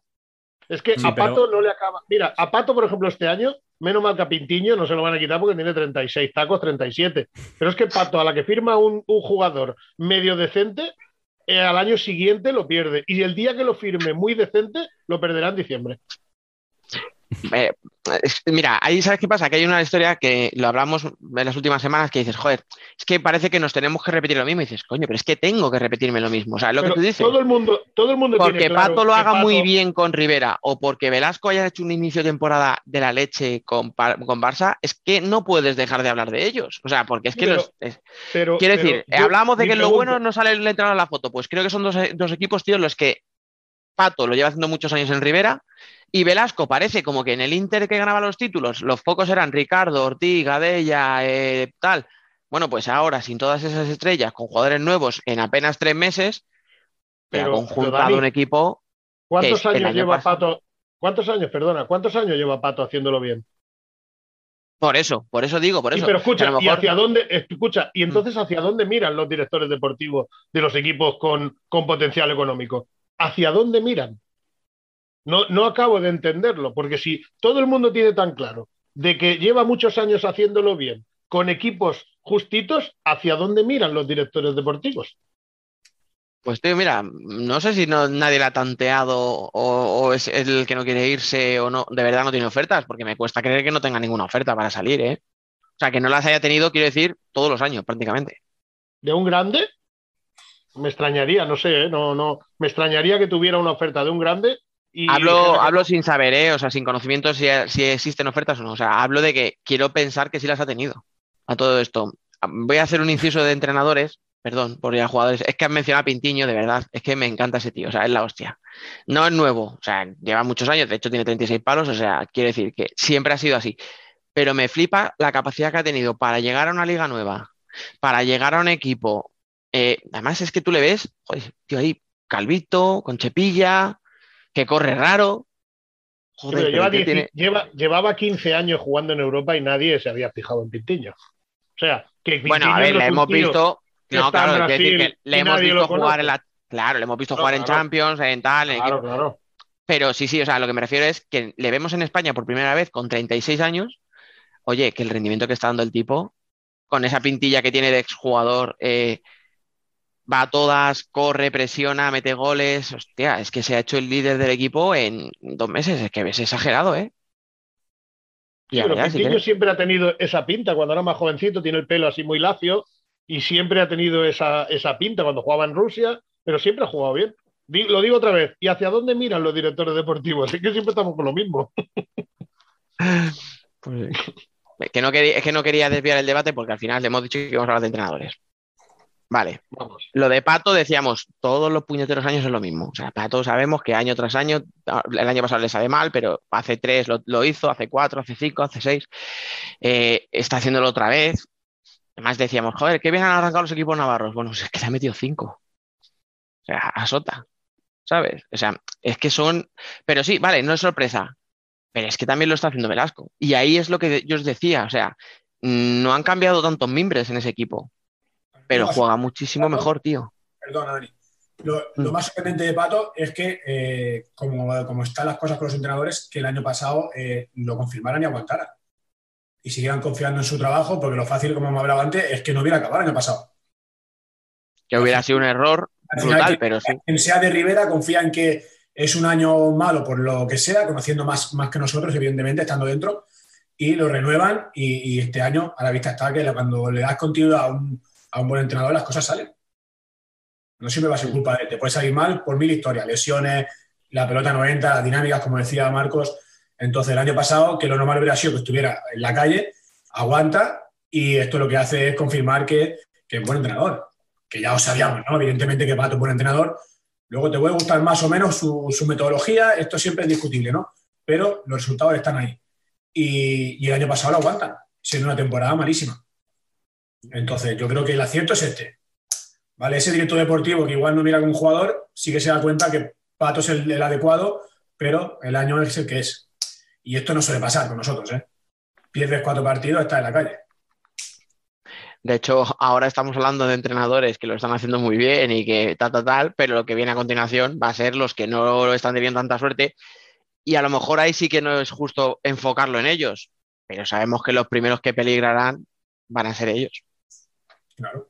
a ver si aguantan, a ver si aguantan y les dejan trabajar y porque adelantando un poquito, ¿no? Sobra, sobra, bueno, sobra decir que Tino y, Juanito son buenos entrenadores, ¿no? Buenos, no, buenísimos. No está saliendo bien el año, pues ahora a ver si los dejan trabajar y dar esa oportunidad. Que igual sigue sin salir bien el año, ¿eh? Que es que esto mm. tampoco tenemos, no tenemos varitas nosotros. ¿Vale? Y evidentemente yo hablo en, en primera persona, ¿no? Como si estuviera al nivel de ellos. pues claro que sí, joder. Pero como, entrenador, ¿no? Eh, en, prácticas, pues ahí lo mismo. Eh, nunca, nunca sabes cómo va a acabar el año, pero si te dejan trabajar, igual te encuentras con la tecla que, no te funciona y, y activas la que sí. Mm, si es que sin ir más lejos, el caso de Tino es, es, claro, o sea, coge un equipo eh, en descomposición y la gente dirá, ah, coño, Inter estaba en descomposición. Bueno, pues sí, porque se vio luego que Ricardiño se queda en la grada en los playoff express, se ve que Gadella pide la rescisión antes de tiempo, eh, había siete tíos que se iban, les quedaban como mucho tres partidos, o sea, ese equipo estaba en las últimas ya en el grupo y lo hace campeón, con todos los peros que queramos ponerle, pero lo hace campeón. El año pasado hace una plantilla a su medida, con lo que él quiere, y sí, no es regular en Liga y tiene, acaba sexto, que es una de las superiores clasificaciones históricas, pero se lleva tres títulos. final se lleva las dos copas y la Supercopa. O sea, va, es que se queda fuera de la Champions. Vale, perfecto, sí, eso es, una cagada. Pero sobre todo es una cagada para el club en lo económico. Entonces, ¿ha mejorado o ha empeorado desde que ha llegado el Inter? Pues a eso voy. O sea, si Tino era, ha sido muy, era muy buen Claro, claro, lo que voy decir. Si Tino era muy bueno, ahora de repente no sabe. No, no, yo te pregunto, con lo que dejó el anterior lo hizo bien. Y haciendo él el equipo, me estás insinuando de que ahora no lo está haciendo tan bien. No, haciendo no, estoy diciéndote que el equipo que montó el año pasado es, es un equipo montado por él y le fue muy bien al equipo. Estoy diciendo que no fue muy regular en liga, pero que se llevó tres títulos. O sea, que, la gente estaba encantada. Que el único pero es que luego no se clasifica para la Champions, pero es un pero que más que desde la afición, o sea, la afición obviamente, la gente quiere que esté en Champions el equipo, pero que el pero se lo pone más desde el club por decir, hostia, que hemos perdido pasta por no llegar a la Champions. Pero que para mí el año pasado hizo una temporada muy buena. Y el equipo para mí, a mí me gustaba. ¿Seguro? ¿Eh? ¿La plantilla que quiere Tino es la que le hace el año pasado? Yo por la forma que tienen de jugar entiendo que sí. Bueno, yo creo que él hace una lista de 10 por puesto y no le cogen el primero en ninguno de ellos. ¿eh? Ah, bueno. Ahí ya no... seguro, ¿eh? Temas de económicos y tal, ahí no me meto. Porque no, no, no controlo, entonces no quiero decir sin saberlo, ¿vale? Pero bueno, o sea, yo Quiere decir que yo por la forma que él propone de jugar veo que son jugadores que sí se adaptan. Si a lo mejor son la tercera opción, no, lo sé, ¿eh? pero que yo veo jugadores pues eso, muy intensos de apretar en primera línea, de transiciones rápidas, tal, gente que es lo que a Tino le gusta, o sea, el estilo de juego que él quiere.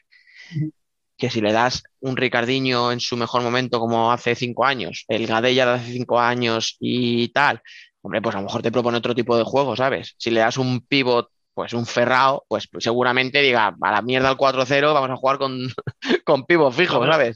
Pero, eh, claro. Eh, una cosa es lo que el estilo de juego y otra cosa son las piezas. Entonces, claro. Eh, históricamente Inter siempre ha sido un equipo muy goleador. O sea, es raro que, Inter no esté entre los 3, 4, 5 mejores equipos goleadores cada temporada en los últimos 30 años. Entonces, ahora han bueno, pues han decidido, no sé por qué, si económicamente o no, eh, no firmar prácticamente brasileños, cuando los brasileños siempre han sido los que han hecho el, 70 o el 80% de los goles de Inter. Entonces, claro, ahora le hace falta, eh, tiene el equipo que él quiere, pero realmente es el equipo que necesita. Es que eh, yo soy muy defensor de los, de los jugadores españoles, pero es que al final los jugadores brasileños son muy competitivos. Y tú vete a los equipos que quieras, hasta Rivera, el resolutivo es Pintiño y el de Brasil. Escucha, los brasileños son muy competitivos y yo creo que Inter este año no ha hecho un equipo eh, conjuntado para todo lo que necesita Tino. Yo creo que, necesitan, necesitan todos los equipos esas tres, cuatro piezas, que al final, por ejemplo, el equipo de Justosi este año con Gadella, con Tainán, eh, lo va a tener. Eh, es que hemos cambiado las tortas. O sea, antes era el Pozo que jugaba con nacionales y no ganaba, mm. y el Inter jugaba con nueve brasileños y ganaba. Y ahora el Inter no tiene extranjeros, se ha ido a los nacionales y el Pozo sigue sin ganar, ¿no? Pero que, que, por lo menos yo creo, yo creo que este año va a dar un salto de, calidad porque es que la plantilla está ahí. Mm. Yo te digo, yo creo que los equipos deben estar compensados y más los equipos que aspiran eh, mínimo a estar arriba. Y es que este año la falta de gol, y mira que Raúl Gómez hace goles, que Nakata hace goles, que Cecilio, pero es que al final son jugadores que sí que hacen goles, pero no son Ferraos, no son eh, no son jugadores que, tienen el gol en, la sangre. Son, son hmm. más jugones, como, pues como cuando juega España, que sí, que jugamos, que jugamos, que jugamos, pero nos cuesta ganarle a todo el mundo. Y entonces, cuesta, cuesta. Y para hmm. eso necesita ese tipo de jugador resolutivo. Yo para mí es mm. perfecto. Eh, eh, un equipo con ocho españoles que jugamos tácticamente como Los Ángeles y cuatro tíos que metan el pie y que sean ahí eh, rompedores brasileños. Dicho esto, Inter, tiene, dos brasileños cerrados para, para el mercado de invierno. Sí, pero es que los necesita abrir ahora, no cerrar. Otra cosa es que cuando lleguen estés décimo a cuatro puntos de copa y con el agua al cuello. Y escucha, y antes Inter se traía lo mejor que había en Brasil. Y ahora los que cierra, pues son, pues bueno, pues lo que pueden. Y que yo no estoy exigiéndoles. Pero al final hay ofertas de mercado que Inter tiene que ir a por jugadores consagrados. O sea, vi que Inter fiche un chaval de 18 años o 19 y lo ceda al Rivera y luego si es bueno lo recupere, me parece bien. Pero que al final Inter necesita ser Inter para, para recuperar la gente que, que antes iba al campo, que vosotros sois de ahí, sabes que cada vez va menos gente al campo. ¿Por qué? Porque eh, Inter es el equipo campeón. Es, este juego antes siempre era un juego que se jugaba 5 contra 5 y ganaba los verdes, pues ya hace tiempo que. Ahora ya no van ni de verde. Yo soy muy antiguo, perdonad. Calla, calla, calla. No me hables de eso. No, no, lo menciones, por favor.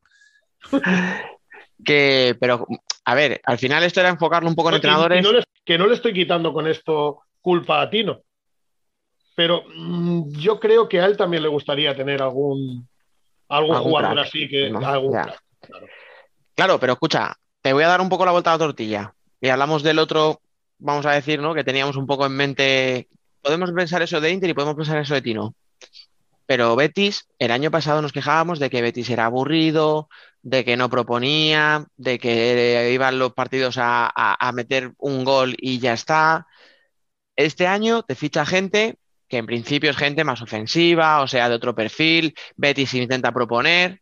Vale, pues Betis está más abajo que nunca. ¿Qué es?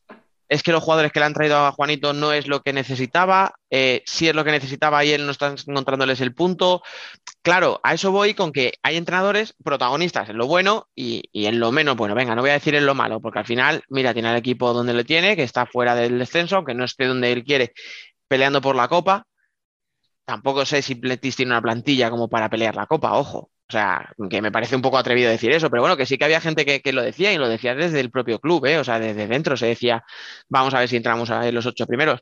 Pero es un ejemplo de un equipo que jugaba una cosa, ha intentado proponer otra cosa y le va peor que nunca. O sea, de sus tres años en primera, eh, puede ser el que peor esté jugando y el que peor lo está pasando. Pues yo creo que en esto también entra mucho eh, lo que tú has dicho, ¿no? El, objetivo que se marca desde, el club, desde las expectativas de aficionados, prensa, es que igual todo el mundo se piensa que el Betis tiene que estar muy arriba y está donde tiene que estar, mejor, ¿eh? Evidentemente esto luego pasa, no, es que como ha fichado a Lin y se trae Joselito, tiene que estar entre los ocho primeros. Ya, ya, pero es que seguramente ha fichado un jugador que ya muchos años está en España, que viene con cinco años más eh, y un jugador que era un, jugador de 14 en, una rotación de, Barça. Entonces, igual en Betty estado tiene que estar. La portería igual rinde más, que lo he visto estos días por Twitter y estos comentarios, de que rinde más para la selección que en su equipo. Y, esto es una, una, realidad, no es algo que sea una, una, rajada, ¿no? Entonces, es que igual Betty no tiene que estar y le toca pelear eh, con los cuatro últimos y quedar de, del 10 al 14 el lugar. Muy bueno, está haciendo tan mal. ¿Que se esperaba otra cosa de Juanito? Bueno, también habrá que darle tiempo, ¿no? A ese cambio de sistema, a lo mejor. Mm. Pero yo creo que uno de los problemas siempre es las expectativas, ¿no? El, decir, no, es que este equipo tiene que estar, tiene que estar, ya, pero este equipo tiene que estar donde, donde pueda estar. Al final, el año pasado, Imanol eh, se la vio Canuta, ¿no? Y Rivera y Navarra siempre tiene que estar entre los seis primeros. No, pero esto no puede ser todos los años así. El año pasado se queda con siete jugadores y bastante hace con no descender. Mm. Eh, las expectativas yo creo que a veces son, son mortales para los entrenadores, ¿no? Todo, siempre empieza el año y todo el mundo es campeón de liga. O todo el mundo está siendo muy optimista. Ya, ya, pero luego hay que jugar, ¿eh? Hay que reponerte a, bueno, el año pasado, a reponerte a, COVID, eh, sobreponerte a lesiones, sobreponerte a sanciones, sobreponerte a, muchas cosas. Mm. Un, europeo en mitad de temporada, un mundial al final de. Claro, muchas cosas. yo escucho los comentarios siempre ahora en la tele qué bien están físicamente los jugadores que vienen del Mundial. Los vamos a ver en febrero, ¿eh? Hmm, claro, es que los del Mundial son los de la Eurocopa. y eso, cuando llegue febrero y empiecen los títulos, van a llevar una tralla encima curiosa. Lo vamos, a ver, en febrero, a ver si no se nos pierde alguno por el camino, verás tú. Que ahora, claro, están súper fuertes y ya descansarán en hmm. verano que viene, a lo mejor. Entonces veremos a ver, claro, todo esto. Y, y estos equipos que van tan bien o van tan mal, igual se lesionan dos jugadores importantes y esto cambia, ¿eh? Si mm. te lesiona Pintiño, que hemos hablado antes de él, en Rivera, igual la película es diferente. ¿eh? No, escúchame, y te pongo un equipo que, no depende tanto de un solo hombre como Barça. En el Barça ahora mismo tienes a Lozano, que yo creo que está a tal nivel que no es solo lo bueno que hace él, que es todo, sino todo lo que arrastra. O sea, que, yo creo que un Adolfo o un Mateus ven tienen que ver a Sergio Lozano diciendo, si este tío ha tenido tres roturas graves y viene como una moto y está haciendo lo que está haciendo, coño, o sea, es que yo tengo que ir a la par, o sea, por lo menos por intentar estar a su altura, que yo creo que eso lo arrastra, o sea, esa gente. Pero claro, lo que tú dices, en un equipo así, como tengas una lesión, dos, como tengas un bajón, bueno, veremos. Lo que pasa que de momento, hostias, eh, hay alguno que es que está siendo la pisonadora y otros, pues son los pisados. Sí, sí. Bueno, yo volviendo al tema de, Juanito, eh, mm. si alguien tiene relación directa con él, eh, ¿alguien le ha preguntado a Juanito si esa es la plantilla que realmente él desearía? Porque todo el mundo habla de que el Betis, de que el Betis, de que el Betis. Es que el Betis esta semana es que juega con, con, tres jugadores, creo, o cuatro, que ya eh, vienen de segunda división arrastrados. O sea, que son arrastrados, me refiero, no que se estén arrastrando por el campo. No, que, los tenían en esa etapa. En los tienen esa etapa, como son Rubén Cornejo, que ya está, eh, ha sido un jugador importantísimo y es un jugador muy importante en los esquemas de Juanito, pero ya es un jugador metido en una edad. Eh, Ibi viene de segunda, Emilio Buendía viene de segunda, y luego tiene todo lo demás que vienen del filial. Y Lin y Joselito, que son dos grandísimos jugadores, dos grandísimos jugadores, pero. no hacen un mm, equipo. Mm, no, no, pero no tienen ese empaque que has hablado de, Sergio Lozano. No tienen ese empaque. Y luego tiene a Bocao, que, que bueno, eh, el año pasado es un jugador, un destroyer, pero es que poco más tiene el Betis. Es que mm, Lin creo que esta semana no jugó, o por lo menos yo no lo vi en el partido.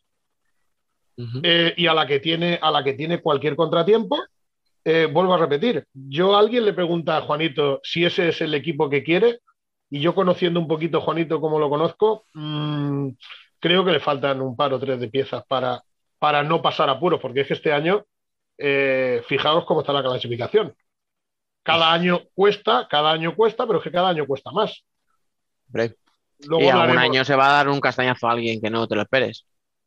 Bueno, eh, Vamos camino, de hecho muchos años.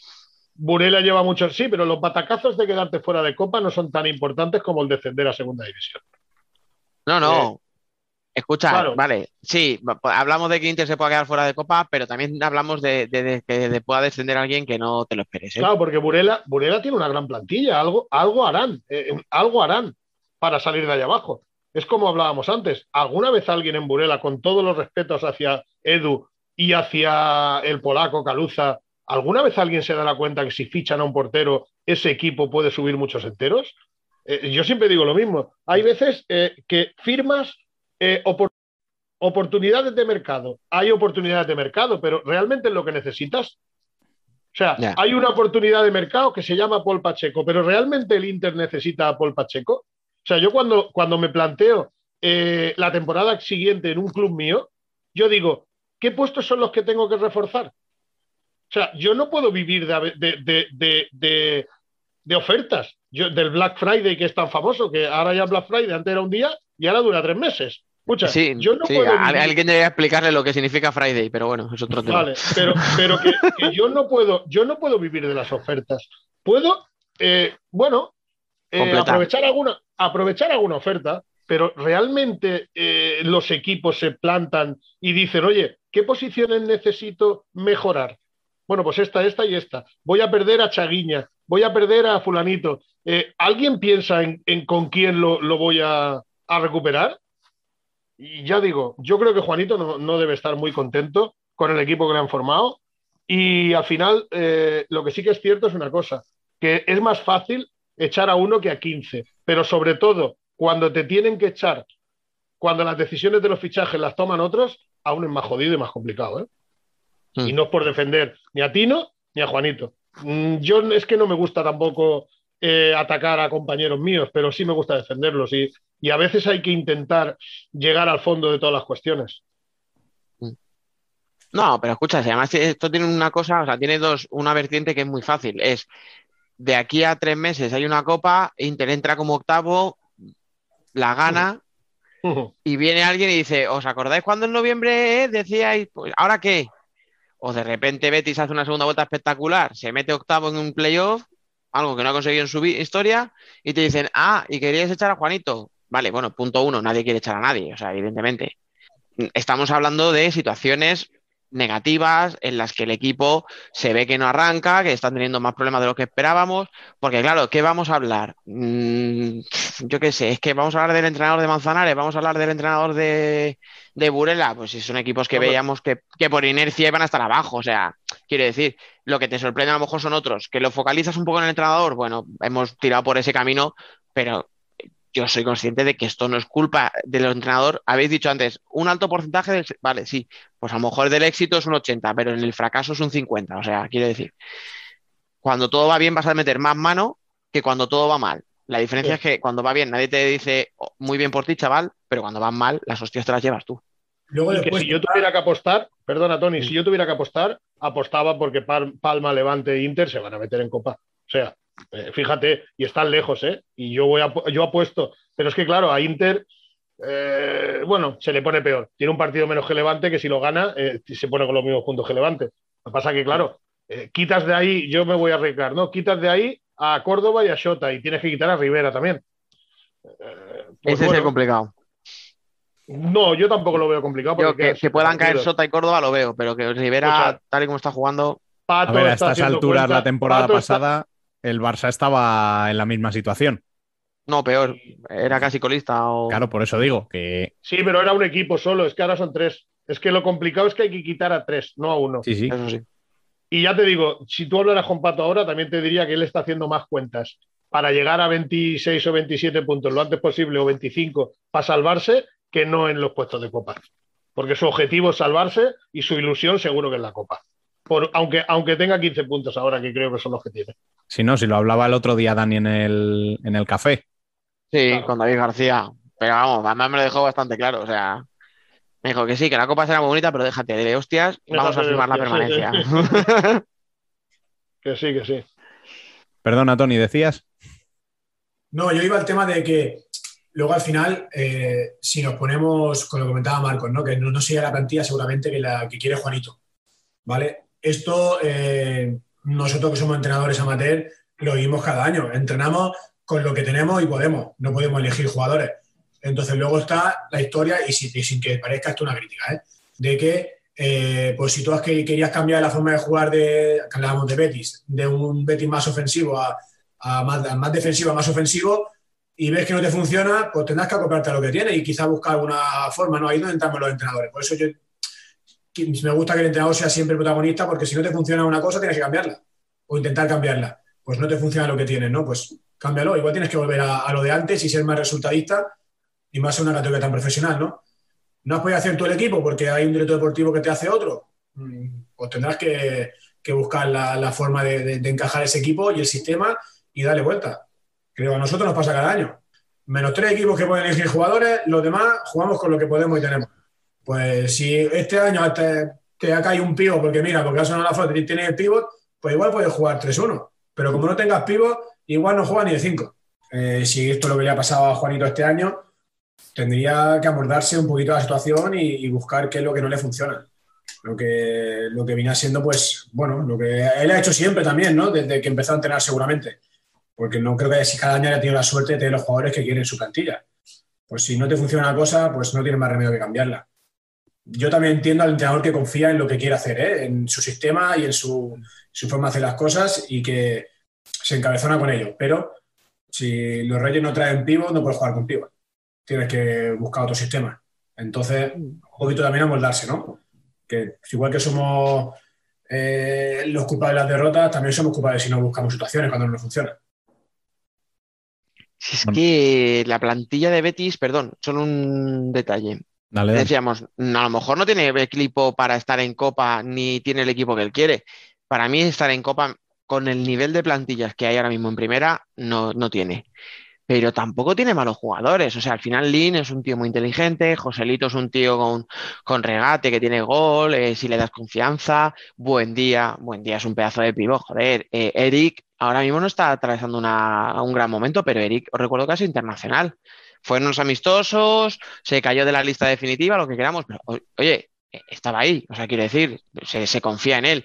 Entonces, yo, Tony, por cierto, soy de los que dice que, Sarmiento mm, no sé qué narices le pasa para jugar tan bien con Argentina y bajar tanto sus prestaciones con, con el equipo. Pero es que el día que jugó Cidao, el otro día, mm, le tienen muy calado. O sea, le mete dos goles Rivera la semana pasada, que es que eh, tiran casi sin mirar, bueno, casi no, tiran sin mirar a portería. O sea, mete un gol Terry y otro eh, David, que es que ni miran, porque saben que juega adelantado. Claro, luego, eso que Nico este fin de semana, mm, si ves el partido, hace muy buen partido, ¿eh? O sea, Nico, o sea, que yo soy muy crítico con él, pero esta semana se hizo un montón de paradas. Entonces, ¿tiene nivel Betis para estar entre los ocho primeros? Para mí no, en absoluto. Pero para estar un poquito mejor de lo que está, para que esté a lo mejor, pues, hombre, no sé, por delante de Córdoba o peleando con Sota, que ha, tenido que renovar, que se ha traído un tailandés, a un venezolano, que parece un chiste, tío. O sea, con todo los respeto, ¿sabes? Pero que es que esto es, o sea, esto es la de van un andaluz, un no sé qué. Joder, o sea, que es que, eh, que, que Imanol, mira que hemos hablado de entrenadores y no hemos comentado Imanol, o sea, mira que Imanol, los mimbres que le dan, o sea, si os acordáis aquel famoso pedí una lámpara y me trajeron un sofá. O sea, claro, es que Imanol le han dicho, ¿y tú qué quieres fichar? Y ha dicho, no sé, echarle un vistazo al chaval este que está jugando con el filial de Chomburi. Ojo, ¿sabes? Entonces, claro, joder, ¿no tiene plantilla Betis para estar por encima, por ejemplo, de Sota? Pues es que ahí es donde yo pongo en valor lo que está haciendo Imanol, por ejemplo. No tanto para criticar a, Juanito, sino como para poner en alza a, lo que está haciendo Imanol, como está haciendo muy bien lo que está haciendo Pato, como está sacándole Velasco todo el rendimiento que le está sacando a, a Barça. O sea, a eso voy cuando hablo ¿no? de entrenadores buenos, que lo están haciendo muy bien, y entrenadores buenos, que no les están saliendo las cosas. Bueno, ahí volveríamos a lo que son las expectativas, ¿no? De cada, de cada año, ¿no? Los objetivos. Es que igual no está tan mal Betty. De, igual está donde tiene que estar. es estar dos, tres puntos por encima del descenso, ¿no? Y... y claro, a lo mejor es que no tiene que estar tan cerca de la Copa como la gente se cree. ¿No? Por ponerte algo. Sí, sí, puede ser, puede ser. Lo que no me sorprende es lo de Velasco, seguramente, ¿no? Me sorprende más que, que, la plantilla de Barça no jugara bien nunca con Andreu. Con la plantilla esta. No me sorprende que Velasco la haga jugar. Claro, ahí estamos. No, pero, por ejemplo, los, los ocho equipos de Copa que que, cualquier ser normal eh, diría, que son eh, Barça, Valdepeña, Jaén, Pozo, Gimbí, eh, Palma, Levante, Inter. De esos ocho, ¿cuántos jugadores del Betis jugarían en esos ocho equipos? Ninguno. Señoría, no hay más preguntas. Mm. vale, pues ya está, no voy a decir. Pues ya está. Con esto. Nos ha callado Marcos, cosa que no es fácil. bueno, con esto eh, vamos a otro de los temas eh, que surgió durante la semana. Uno de esos que no nos gusta nunca escuchar. Así que cuéntanos un poquito, Dani, cómo surgió todo. Bueno, pues al final, como suelen surgir todos los rumores, ¿no? En las redes sociales, eh, comentaron, un club de primera división debe sueldos a los jugadores, algunos hablan de 15 días, los peores pronósticos hablan de dos meses, eh, algo que incluso provocaría, si no se soluciona, la salida de jugadores en el mercado invernal. Claro, ahora especular si es este, si es el otro, si es aquel, sería arriesgado, pero claro, cuando el tuit Vale, por cierto, lo vamos a decir porque no pasa nada. El tuit lo pone futsalero, o sea, barra, futsal barra bajaero. Mm, ya está. O sea, quiero decir, no lo había dicho, pero lo digo. Lo pone él. Eh, claro, cuando su última frase es esto podría provocar salidas en el mercado invernal y dos días después Zaragoza libera a Javi Alonso para que se vaya a Italia, pues hombre, a lo mejor no es Zaragoza, pero me parece que es demasiada casualidad, sobre todo cuando ni siquiera se ha abierto el mercado de fichajes porque bueno, o Javi Alonso al final, eh, mira, hablaba la semana pasada con, con, Eloy Rojas y decía, hostias, es que entre Eloy y Javi, yo hablaba con Eloy y decía, si Pizape, o sea, os hicisteis vosotros solos, no sé si fueron 40 goles o casi 40 goles entre los dos. Entonces, claro, uno se te va porque no puedes hacer nada porque está cedido por Palma y Palma dice, tráemelo, que ya he visto lo que puede hacer este chico. Pero el otro se te va a 27 de noviembre, justo después de conseguir tu primera victoria conseguirá encima contra Inter, que por muy mal que esté, son tres puntos que, hostias, son los primeros de la temporada y son los que te sacan del descenso por primera vez en todo, en todo el año. Entonces, da que pensar, da que pensar que, parece evidente que el, que el equipo que se me comentaba y tal, que está en problemas es Zaragoza. Entonces, vamos a ver para dónde tira esto. Vamos a ver si salen más jugadores, vamos a ver si de verdad hay esos supuestos impagos y sobre todo vamos a ver si esto acaba repercutiendo en lo que llevábamos, ¿qué? Dos, tres temporadas sin vivir, que eran equipos desahuciados que se desangraban en las segundas vueltas porque no tenían jugadores y no voy a decir que desvirtúe la competición, porque al final casi siempre era una vuelta entera y jugaban contra todos, pero sí que nos quedaba el descenso muy descafeinado porque al final son dos puestos para bajar y si un equipo ya está casi por decreto ahí por todos estos problemas, pues se nos vuelve a quedar una liga un poco rara. No sé si os parece lo mismo a vosotros. Bueno, de momento es algo que no, ha ocurrido. A mí me consta de que en Zaragoza están al día de pagos, porque tengo amigos allí y me consta que están al día.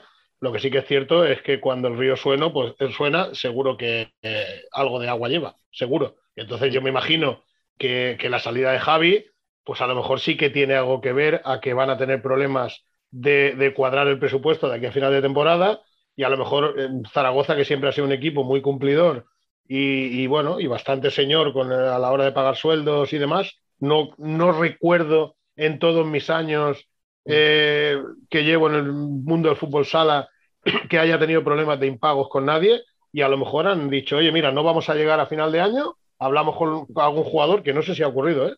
Y si nos tenemos que deshacer de un par de jugadores o tres para cuadrar el presupuesto y poder llegar a final de año y el año que viene ya veremos, pues puede ser que sea Zaragoza, pero vuelvo a repetirte, cuando un equipo no lo ha hecho nunca, mm, y si ya ha salido un jugador, pues a lo mejor eh, el tuitero que tú dices que, siempre suele aceptar muchas cosas, eh, sepa y tenga, y tenga noticias de primera mano. Y ya te digo, a lo mejor Zaragoza ya está trabajando para solucionar eso, que no lo sé. ¿eh?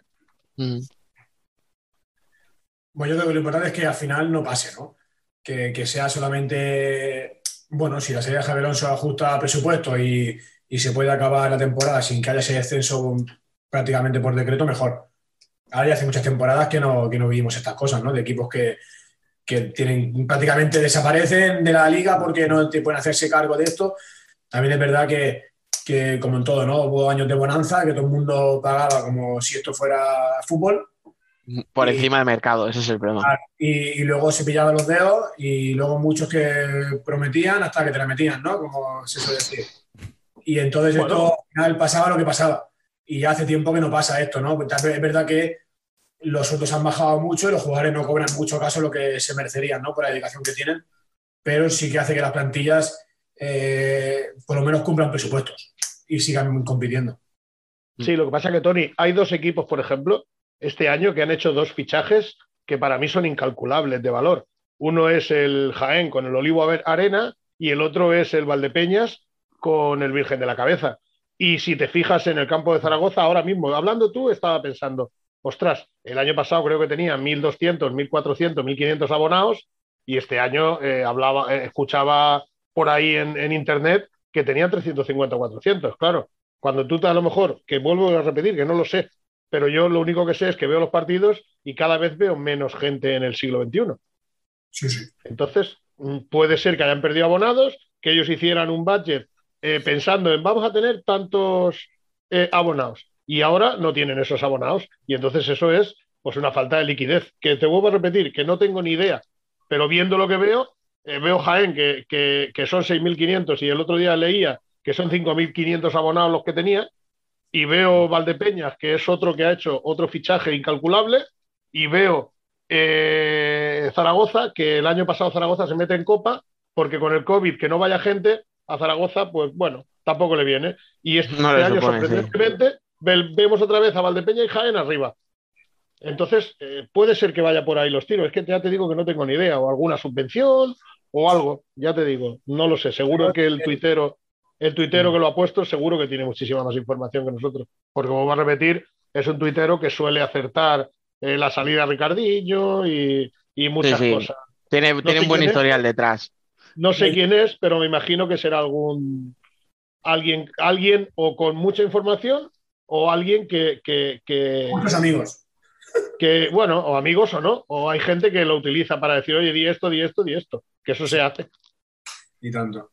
Yo no, es verdad, siempre de la ignorancia. ¿eh? Evidentemente, esto que, comentas de, del aforo a los partidos, la asistencia a los partidos, evidentemente, si tú, para mí, cometes el error de contemplarlo en tu presupuesto, algo que es mm, que no puedes controlar, porque igual te viene gente como que no te viene, es como el que mm, va, Ya, bueno, pero, eh, pero Tony, cuando tienes un año 1500, no te esperas perder 1000. Ya, pero La final- gente lo pone, pero la gente lo pone en el presupuesto. sí, pero esto fluctúa, esto, pero para mí es un error como Ya, el que ya, que se basa en subvenciones municipales. Ya. Esto, el, el- año que te dice el ayuntamiento, este año no hay subvenciones, o se te retrasa un año, igual vas de culo, ¿eh? Ya, ya, ya. Nos pasa a los pequeñitos, ¿eh? Cuando te dicen, no, no, que es que el ayuntamiento nos va a dar 4.000 euros para pagar a los entrenadores de la base. Y el ayuntamiento te dice, no te pagamos hasta, hasta junio del año que viene, eh, ¿qué le dice a los niños cuando los fichas para entrenar? Que no hay Que sí, dinero. que sí. Entonces, yo siempre cuando en algún club me han preguntado temas de esto, he dicho, yo jamás pondría una subvención en el presupuesto. Si luego te llega, Vale. la aprovecha. Pero si, Yo si quiero pensar, yo quiero pensar y confiar de que Zaragoza siempre ha sido un equipo señor y cumplidor. Y bueno, más malo o más bien, eh, creo que llegarán a final de año arreglándolo, porque ya te digo, porque ellos históricamente no han sido un equipo que han dicho, bueno, oye, eh, no pagamos y no pasa nada, que estamos en España, que aquí si no pagan no pasa nada. No, A ver, es que realmente hay dos cosas aquí. O sea, una es la que tú dices, Marcos. O sea, mm, es el tema de la viabilidad de Zaragoza, si es el equipo que tiene, tiene estos problemas, tal, tal, tal, tal, tal, que efectivamente yo tampoco dudo de que no van a, o sea, de que van a tomar las medidas que tengan que tomar para, pues, si es, porque al final hay un equipo que está en esa situación. Pues entonces, sea el que sea, si tú tienes que prescindir de tres jugadores, que es lo que decías tú al principio, para que tenga viabilidad económica el proyecto, prescinde de esos tres jugadores. Claro. Perfecto, es lo que hay que hacer. Y yo en eso lo aplaudiré, vamos, mm, hasta que me duelen las manos. Pero luego hay otra claro. cuestión, que es la deportiva, que es qué consecuencias va a tener, por ejemplo, y esto no es una hipótesis, esto es una realidad, la salida de Javi Alonso. Porque Escucha, claro, y, no sé, y no sé la lesión. Bueno, yo vi la semana pasada el partido mm, contra el Barça y Claudino parecía que se había roto algo muy importante. No sé lo que tiene. no parece que sea tan grave al final, como decían, ¿eh? Menos, menos mal. Porque Mm. es que si no, fíjate, o trabaja más. Mira, Sí. puesto que era poco grave. No, no, yo, hecho- pero yo tal como, tal como lo sacaron del campo, parecía que era mucho más. Sí, sí, pero me pareció leer algo, un comunicado ayer de- del club que decía, mira, te lo, mira, más lo tengo aquí delante, te lo digo, tras la, desafortunada acción por la que Ángel Claudino tuvo que abandonar la pista el pasado miércoles en Camilla en el partido contra el Barça, las últimas pruebas indican que el jugador no sufre ninguna lesión de gravedad, ninguna lesión de gravedad, o sea, algo tiene, evidentemente, en su tobillo derecho, aunque sí se puede concluir con la resonancia magnética que tenga una afección inflamatoria en los tejidos del tobillo, que pues, condicionarán su vuelta a la normalidad en función de la correcta reabsorción. Vamos, o sea, un esguince, a lo mejor un esguince chungo, tal, pero bueno, sí, bueno, escucha, que pueden ser dos semanas, que estás tú para regalar dos semanas, o sea, Ya, ya, ya. Por- primero me alegro por el jugador y luego por el club. La verdad Sí, sí, que, que- que nunca gusta ver. mm, perdón por leerlo así ahora tal, pero es que había visto el tuit de pasada y no lo había leído, o sea, no sabía exactamente lo que decía, pero bueno, claro, la cuestión es lo que te decía, por eso, que por un lado está el tema administrativo. Sí, por lo que sea, porque pensabas que ibas a tener más socios, porque no te ha llegado ingresos por un patrocinador Que externo, eso por son el motivo que sea. que no, que no tengo ni idea. Claro, ¿eh? claro. No, no, no. Pero- Estas son hipótesis. Pero que si tú, a, a causa de todo esto, tienes que prescindir de jugadores con fichas altas, yo lo aplaudo. O sea, es un ejercicio de responsabilidad. Lo que ya te digo, lo que sí que me extrañaría es que Pero- Zaragoza dejara de pagar a alguien. No, no, no, no. No, no, yo no- en eso, a eso no voy y es lo que te digo. O sea, yo estoy seguro de que en eso no, no va a haber, no va a haber ningún problema. Es como si me Pero lo que te digo, lo que me si preocupa es el tema deportivo. O sea, cómo te va a afectar la salida de un tío como Javi Alonso. Con todo el peso que tenía en el juego ofensivo de Zaragoza, con todo el peso que tenía en la estrategia, con el gol que tenía, porque al final, si os dais cuenta, Javi Alonso siempre ha sido un jugón, pero hasta hace un par de años era un tío que te podía meter cinco o seis goles por temporada. O sea, no era un tío muy killer. Pero el año pasado, encima se destapa como goleador. O sea, que estaba camino de, pues es un tío que ha alcanzado la madurez deportiva y ha encontrado el gol, pues a lo, a lo que ya tenía, al estilo de juego que ya tenía, al regate, al. Entonces, a- yo voy un poco a lo deportivo. Y eso ya te digo, o sea, eso ya no es una suposición. Javier Alonso está fuera ya del equipo, ya es oficial. sí, sí. Con lo cual, eso es lo que me preocupa. Si, si, si es el único que se va, lo va a pasar mal Zaragoza para permanecer, pero va a estar peleando ahí pues con Burela, con Manzanares, probablemente con Betis. No sé si se va a caer alguno más de los de que estén un poquito más arriba. O sea, si un Córdoba de repente pueda empezar a tener un bajón. No sé si Industrias de repente tenga alguna racha mala como la que está teniendo y. ¿Sabéis lo que os digo, no? O sea, puede tener una baja que la de Javier Alonso, pero todavía con eso le va a dar para competir para salir de ahí abajo. Pero como pierda alguno más, eso es lo que me escama. Bueno, vamos a intentar quitarnos este mal sabor de boca y Sí. vamos a acabar el debate un poquito más alegres. Venga, eh, a ver si me podéis eh, comentar alguno, algún equipo, algún jugador que esta semana eh, os haya parecido que se haya reivindicado un poquito. Venga, a ver. Bueno, ¿quién se pues yo, yo, me- yo el partido que más me, me ha gustado ha sido el Barça con el Jaén. Es porque el Jimby Industrias también ha estado bien, pero mm, bueno, ha sido un poco descafeinado. Creo que Jimby ha sido muy superior a Industrias. Y en el Barça, eh, como hemos empezado el debate de una manera, eh, lo voy a acabar yo en- de mi manera eh, de otra. Es por el mismo sitio donde hemos empezado. Yo del Barça des- destacaría a un se- señor que se llama Jesús Velasco, que está haciendo jugar al Barça como Los Ángeles y donde todo el mundo es importante y donde todo el mundo participa. O sea, yo creo que la diferencia de este Barça al de Andreu, que bueno, que, que Andreu también le tienes que, le tenemos que, que, bueno, pues que dar las gracias por muchísimos títulos y por muchas alegrías. Y cada entrenador aquí te- tenemos una manera de trabajar. Jesús, en todos los equipos que ha estado, le gusta que colabore todo el mundo y que todo el mundo sea importante. Y yo me gustaría destacar a Jesús. Y al otro Jesús también, que Aicardo eh, en su vuelta al Palau, eh, pues tuvo un duelo pues, muy importante con Ferrao, que bueno, le voy a dar unas tablas. Y tener unas tablas con Ferrao es algo muy, muy importante, ya te digo. Yo el Barça Jaén ha sido el partido que más me ha gustado. El Barça me está volviendo a enganchar al fútbol sala porque, porque es un equipo que está empezando a jugar de memoria y eso para dos de los cuatro que estamos aquí pues es peligroso. Lo peor es que nos lo teníamos. Qué mala gente, tío. Sí, porque encima es con los vuestros. Escucha. Sí, no, no me he dado cuenta, no sabía por dónde iba, qué va. Vuelvo a lo mismo, lo peor es que nos lo temíamos, pero bueno. Sí, eh, me lo voy a al final, Bueno, es que eh, un equipo que juega también al fútbol sala gusta a todo el Claro. mundo. Y era una, Creo que ecuación, era una ecuación sencilla. Las piezas que tiene el Barça era una ecuación muy sencilla. Porque hasta Coelho, que el año pasado era, jugaba lo residual del portero jugador, está entrando en juego. Mateus el otro día hizo una volea y bueno, y está haciendo cositas. Adolfo vuelve a ser Adolfo. Y Sergio, pues, ¿qué decir? Eh, Oye, cuando ¿creéis se que, habla del señor Sergio Lozano hay que quitarse el sombrero todo el mundo. ¿creéis que Adolfo algún día va a defender un 5 para 4 y no va a meter gol? O sea, ¿creéis que esto puede pasar o es como el cometa Halley, que pasa cada 75 años? La selección solo. Macho, de verdad. Vale, a ver, a ver, tenía que ser justo, oye, mira tú. Ya, ya ha caído el palo. Sí, pero porque voy a hacer- porque voy a hacer tuyas- voy a hacer mías unas palabras tuyas, Marcos, y es que eh, lo que no entiendo es hacia dónde estaban mirando el director deportivo del Barça. Con Andreu, No, pero si es que Andreu no ha No, no, parado- no, no con Andreu, sino, sino Ah, con, vale, vale. con que con un entrenador como Velasco, esto era lo que iba a pasar. O sea, sí, por Andreu. ¿Cómo que no? No, porque, no, porque, No. porque a Jesús, a Jesús lo ficha cuando está en Francia. Cuando está en Inter, quitarle al entrenador al Inter no es tan fácil. Mm. Pero no me refiero solamente con Jesús. O sea, yo creo que ahí, pues comentábamos Jesús, antes yo- el caso de, Pa- de Pato, por ejemplo. Ya, pero yo, por ejemplo, yo he tenido siempre entrenadores que han estado por encima de los demás.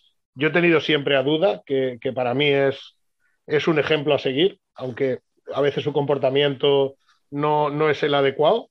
Eh, y luego Jesús Velasco, yo creo que ahora está un peldaño eh, por encima de, de prácticamente todos, junto a algún entrenador portugués. Del del Sporting, más, más. Yo creo que está Sí, por no, encima no- de y no vas a dar pistas.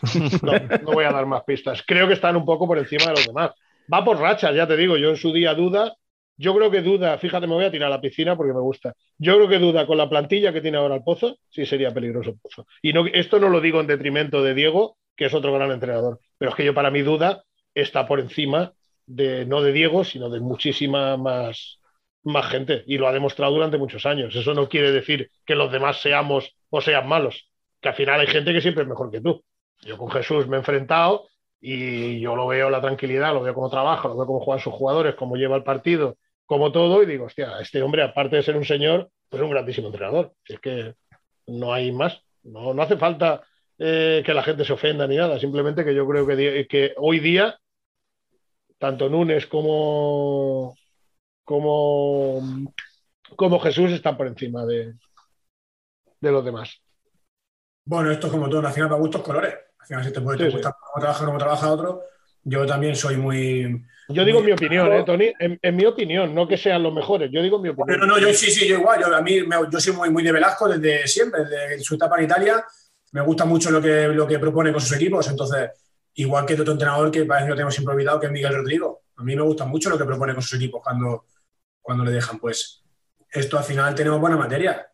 El, aquí yo creo que el tema de Andreu, por lo que se rumoreaba, y seguramente Marcos también conocerá un poco la historia, ¿no?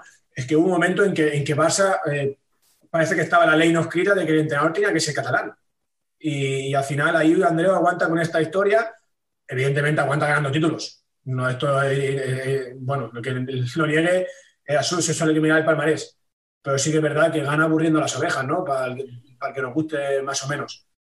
Y no sabemos si por esto o por otra cosa. Llega un momento en que hay cambios y, a- y apuestan por un entrenador ya consagradísimo. Bueno, al final apuestas a caballo ganador. Cuando fichas a Velasco, sabes que si no el mejor de los mejores del mundo eh, dirigiendo este, este equipo, esta plantilla, no le ha hecho falta ni fichar mucho. Ya la plantilla rendió con lo que tenía. Entonces, Bueno, mucho. Pito, Pito y Ortiz no es fichar mucho, pero bueno. No está mal, ¿eh? Escucha. No está mal. Pero Ortiz estaba en Francia y si no le recluta a Velasco, acaba en Bélgica. O sea, te quiero decir que Ortiz lo que necesitaba era una buena oferta.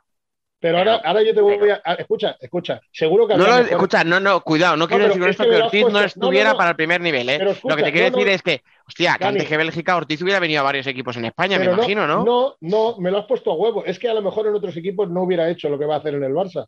Porque eh, Jesús ha fichado lo que necesitaba y Ortiz lo necesitaba. O sea, probablemente, no probablemente, segurísimo que había en el mercado jugadores muchísimo mejores que Ortiz, pero no le iban a dar lo que Jesús quiere de Ortiz. Y Jesús, pues quiere de Ortiz, pues, pues lleva muchos años trabajando con él. Y Ortiz te da esa seguridad, esa defensa del 5 contra 4. Si te juega 3 minutos como si te juega 33, el tío lo vas a tener siempre a tu lado. Y entonces Jesús, en ese caso, solo en ese caso, porque lo demás ya estaba todo fichado, él ha fichado lo que necesitaba, no lo que le daba al mercado. Porque ya te digo que teniendo el dinero que tiene el Barça y lo que hay en el mercado, a lo mejor otra persona no hubiera fichado a Ortiz, hubiera fichado a otras ofertas que habría en el mercado. yo me refería a lo de no fichando mucho. Al final, el único que ficha es Ortiz. Y es un Sí, jugador, el único. Es un jugador de entrenador. Sí, porque Pito estaba cerrado desde hace un año, claro. hecho. Hubiera, venido a entrenar eh, cualquier otro y Pito estaba. Y al Sí, final, eso el Velasco es, es- es un jugador suyo que al final es, digamos que es la extensión del entrenador dentro del campo. Que es lo que ficha en un jugador que lleva con él 10 años, por, por decir una, una fecha, ¿eh? un número. Sí, pues, Entonces, escucha, sí. casi. esa extensión de- del entrenador dentro del campo y, y claro, tampoco vamos a descubrir a Ortiz ahora, ¿no? Que al final, igual Claro. sí voy a pensar que no, no está para el primer nivel, pero evidentemente si es que él siempre va a rendir.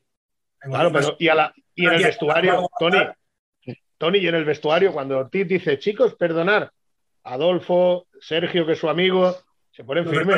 perdonan, perdonan. Claro, Cuando perdonar, perdonan. ojo, ¿eh? Y acaba de llegar. Perdonadísimo, ¿no? Claro.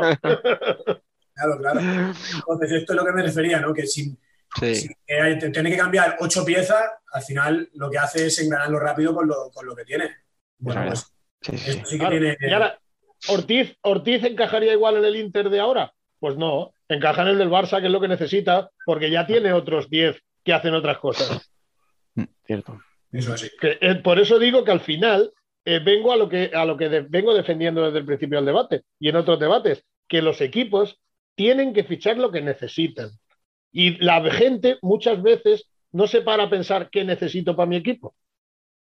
Fichan nombre muchas veces. Sí, Bueno, muchísimas. bueno, fichan nombre- Porque cuando lo necesitas, cuando lo necesitas, el Levante este año necesitaba firmar nombres. ¿Por qué? Juega Champions. Históricamente un club de fútbol va a jugar la Champions League. Necesita fichar ilusión y nombres. Por eso digo que ellos sí necesitaban fichar nombres. Cada uno tiene que fichar lo que necesita. Bueno, eh, Tony, muy rápidamente, un nombre de esta jornada con el que te quedes. Yo me quedaría con Ferrao. Al final vuelve, vuelve a dar por culo hablando en plata, tú. Cada, cada partido está ahí, ahí, ahí. Y, y yo pensé que iba a ser menos protagonista, aún siendo tan bueno como es, y Velasco le está sacando otra vez rendimiento que él siempre ha tenido. Y ahora de manera más colectiva incluso. Entonces, para mí cerrado. Aicardo, como decía Marcos, al final el duelo ha sido bonito, pero es que no hay que lo para ahora mismo. ¿eh? Está jugando menos minutos, pero de más calidad. Claro, mucho, eso, a eso me refiero. Entonces va a ser mucho más letal, incluso ahora. Sí. ¿Cuántas jornadas llevaba seguidas marcando Ferrao? Casi todas. Está acabado. Por eso, no, no, no, no, no, no. Por eso destaco, por eso destaco a Jesús. Ricardo. Ah, que tú querías llevarlo tú. por, eso, por eso destaco a Jesús Aicardo, porque también lo conoce.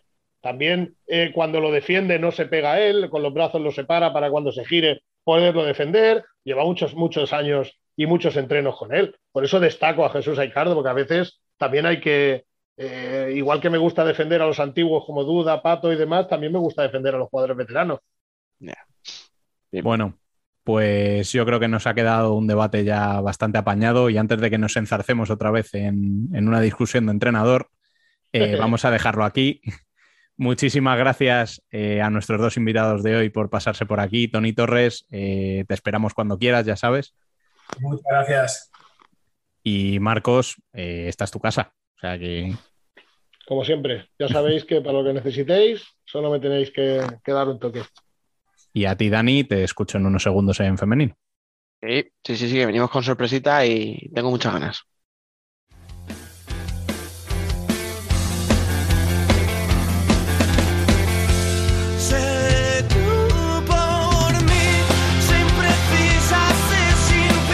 Nosotras también somos futsal.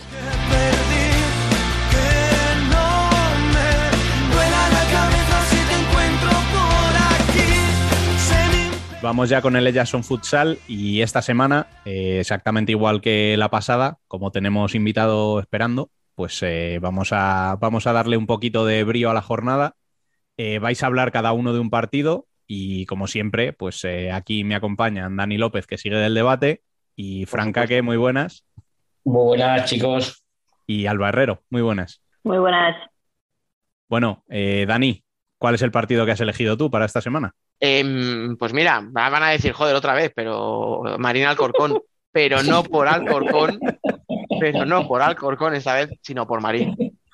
Porque ya hemos hablado de que está, está haciendo muy buena temporada y, hostia, lo rubricó ¿eh? este fin de semana. O sea, que nos hemos, llevamos semanas hablando de lo bien que estaba jugando Alcorcón. Bueno, pues mira, ahora Marín, eh, un partido muy serio. Además, eh, veo dos partes. O sea, veo un partido de Alcorcón, o sea, perdón, de Marín, muy serio, muy fiable, como es, pues, como es el equipo, como lleva siendo toda la temporada, atrás muy seguro, apoyados en una Silvia que es espectacular, el nivel que está dando este año. Y digo el nivel que está dando no porque no supiéramos que era capaz de darlo, sino porque pensábamos que después de haber sido más suplente que titular el año pasado, a lo mejor le costaba coger el ritmo, pero vamos, en absoluto, apoyándose en jugadoras eh, muy ofensivas que van al ataque muy rápido, con transiciones eh, rápidas y tal.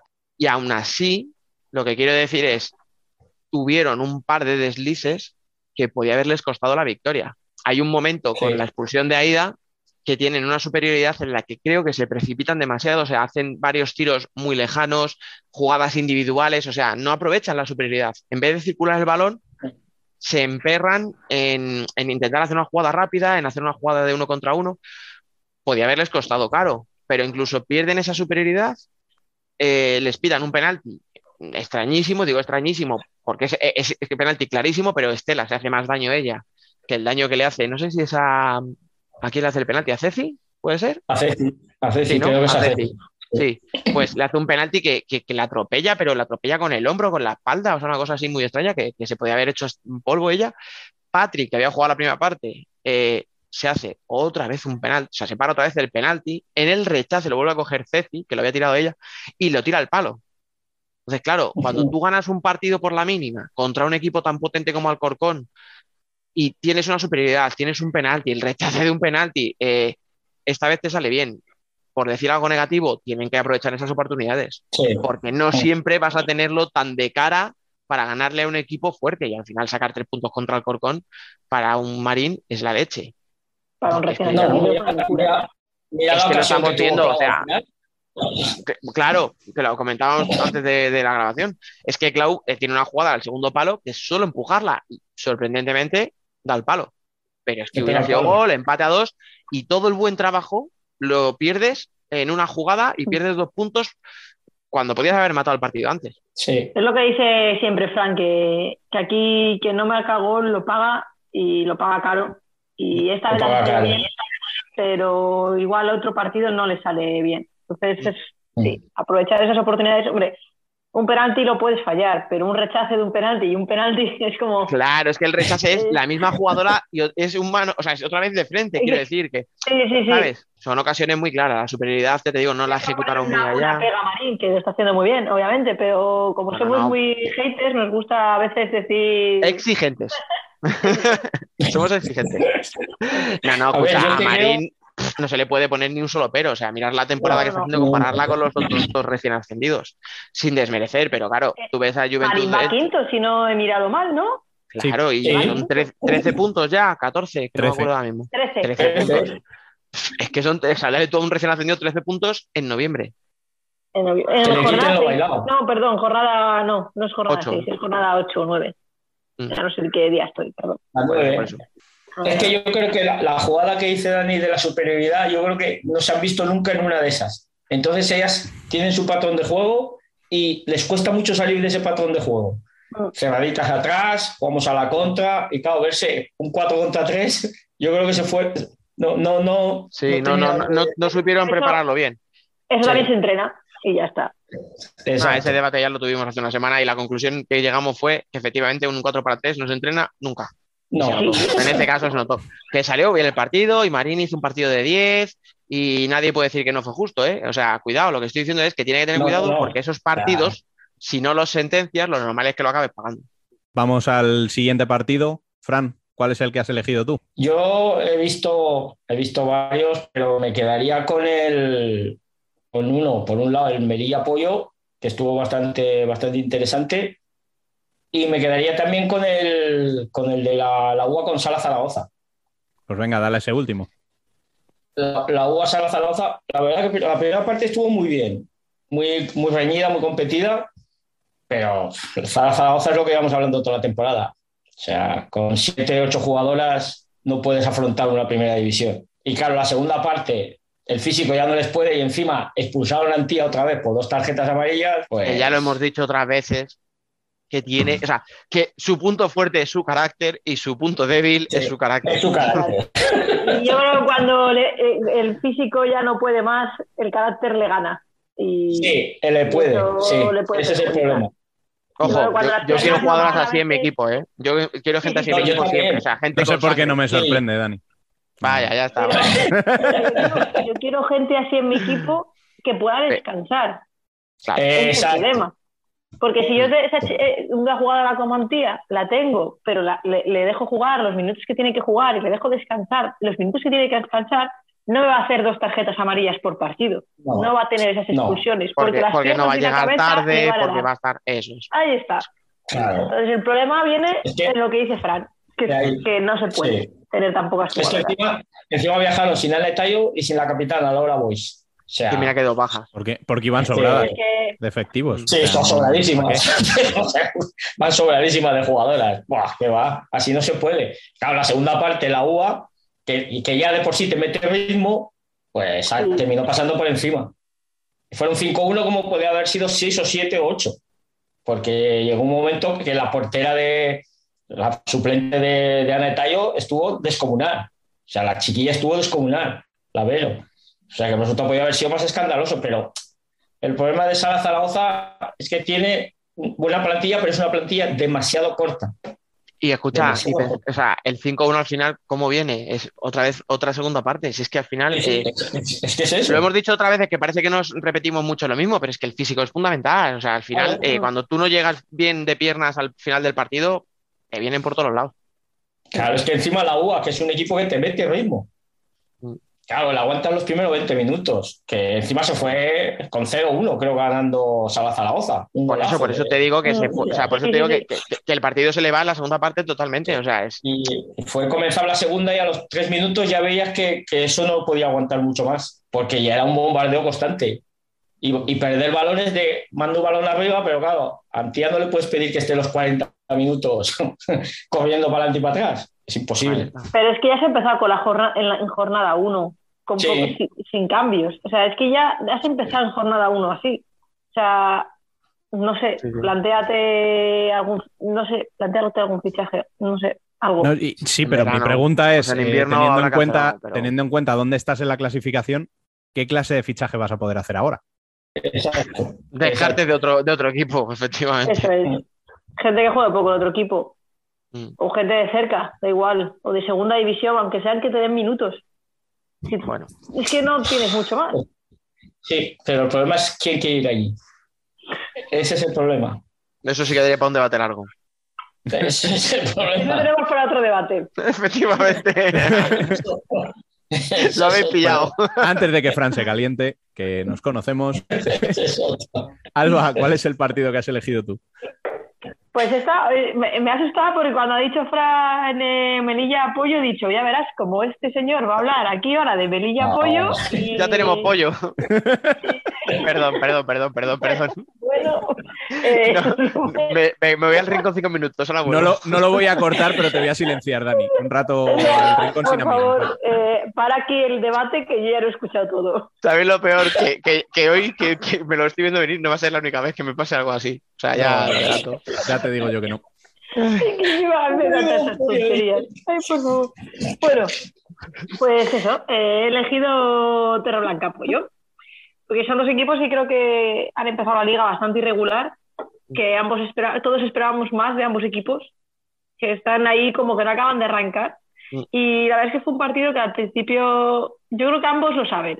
Entonces estaban como muy contenidos en defensa y no hubo muchas ocasiones porque estaban como muy, ¿no? Como dos bloques muy establecidos, pero luego se empezaron a animar. Y bien, yo creo que para destacar, eh, voy a destacar, eh, portera de pollo estaba Lucía Paz, no viajó Caridad, Sí. entonces estaba Lucía y se hizo muy buen partido para hacer su debut en primera partido. división Sí. hay que decirlo. Eh, yo creo que los dos goles que de Torreblanca no puede hacer más. Y, y la verdad es que me gustó bastante el partido, porque creo que, bueno, la- los dos equipos ofrecieron lo que venían dando. O sea, creo que les falta todavía para acabar de coger ritmo, creo que es un punto que no les sirve a ninguno, además. No. Pero igual de confianza, es sirve más a que- Torreblanca que apoyo. En confianza sí, pero numéricamente el punto le viene peor a Torreblanca, porque tiene que salir de Sí. abajo, yo creo que Tiene ya. que salir de ahí. Sí. Sí, pero, pero la ha empatado a apoyo. Entonces, Es que el, no, el mero bueno, hecho de sumar en esa zona ya es bueno casi, ¿eh? Ya. Sí, pero Sí, lo hemos hablado otras semanas, ¿eh? En, en casa tienes que sacar Sí, todo Es lo que saca-. Sí, todos los puntos. Sobre todo, sobre todo siendo Torreblanca, quiero decir que es un viaje complicado, que lo hemos dicho otras veces, o sea, que no es lo mismo para Apoyo ir a jugar a Marino a Orense que hasta Melilla. Torreblanca, a Melilla. Claro. Pues dos aviones colgaron el otro día en redes sociales, ¿no? Sí. Ahí la va. Es que además el partido, ojo que el partido lo empata Melilla a falta de 20 o 30 segundos con el Sí, jugador. En el último O sea, suspiro. que, y, y encima fue una jugada que la hicieron muy bien, pero la finalización fue mala. El rechace le pega a Yavi y se le queda muerta a Guti, Mm. que era la portera jugadora. Se acabó. Y a, de- a destacar también, que no lo he dicho, me gustó mucho Dani de Pollo. Creo que mantuvo el ataque. Creo que fue Mm. Lucy, eh, como, bueno, Lucy en su línea también, obviamente, pero, pero Dani, creo que el juego de 3-1 de, de Pollo es- se basa en, en Dani. Es que ya, el año- Es que hizo muy buena temporada Dani, ¿eh? Claro, sí. Es lo que hablamos con la de Burela, que para salir es que le puedes mandar un melón que te lo va a bajar, lo va a aguantar. Es, es increíble. O sea, me encanta Sí. esa mujer. Y también otra cosa a remarcar que, que volvió Tais después de lesión de Melilla, que, Mm. de Que lesión tiene que ser importante. que tiene que ser, yo creo que va a ser importante, sobre todo, volvemos a lo mismo, nivel psicológico. A nivel psicológico para el equipo que vuelva después de una larga lesión, creo que les va a dar ese empate y que haya vuelto a Ah, jugar, les va a dar. Al final tienen que tirar un poco las que estaban el año pasado. O sea, Thais, Sí. eh, Sara, eh, mm, incluso Lidia, que Vía. jugaba a lo mejor era tal. Vía, por supuesto. O sea, Vía es que ya hemos hablado de ella tanto que, que- que sí, sí, sí, por eso. O sea, Yo tienen, creo que, tienen- que Thais les va a venir, Thais les va a venir muy bien, sobre todo en la parte de atrás, para que la, la- la baja de Fernanda no se note tanto. Porque la baja de Fernanda les ha hecho muchísimo, yo creo que les ha hecho más daño que la de Emi. Fíjate lo que te digo, ¿eh? Sí, Hombre, puede para lo que es el, el conjunto, ¿no? Para la. Mm. Sí, A nivel de goles, vale. el equipo, Sí. A nivel yo defensivo, creo que la baja de Fernanda les ha totalmente. hecho mucho más daño que la de Emi. Estoy con. Porque la Asuna, esta la ucraniana, es un cañón, la tía. O sea, Sí, ¿Vas a hacer la la broma otra vez, Dani? ¿En serio? No, es que no, sí, sí. Iba a decir que el Sula, es que no sé por qué no decir su nombre. Si es muy chulo. Sabía yo, ¿ves? Venga, Rubén, ya está, ya está. Eh, échale. Bueno, mira, Ya, vamos, vamos a pasar a lo siguiente y, y- y a ver si se tranquiliza un poquito con esto. Eh, tenemos que presentar a dos invitadas de lujo, Irene y Laura Córdoba. Muy buenas. Hola, buenas, hola, buenas. ¿Qué tal? Bueno, eh, gemelas, jugadoras ambas de futsi, internales- internacionales absolutas, con solo 18 años. 18 años, Dani. De verdad. A mí, a mí me ofende. O sea, a mí gente tan joven que ha conseguido tantas cosas, no voy a decir que me molesta, pero me ofende. ¿eh? Bueno, eh, la primera pregunta, como siempre, os la voy a hacer yo y, a partir de ahí les dejo a estos tres que, que se os echen encima y que, y que os hagan las preguntas que quieran hacer. Eh, hablábamos de la temporada de Futsi, eh, temporada increíble la que estáis haciendo. Eh, ¿Cómo os estáis viendo vosotras dentro del equipo?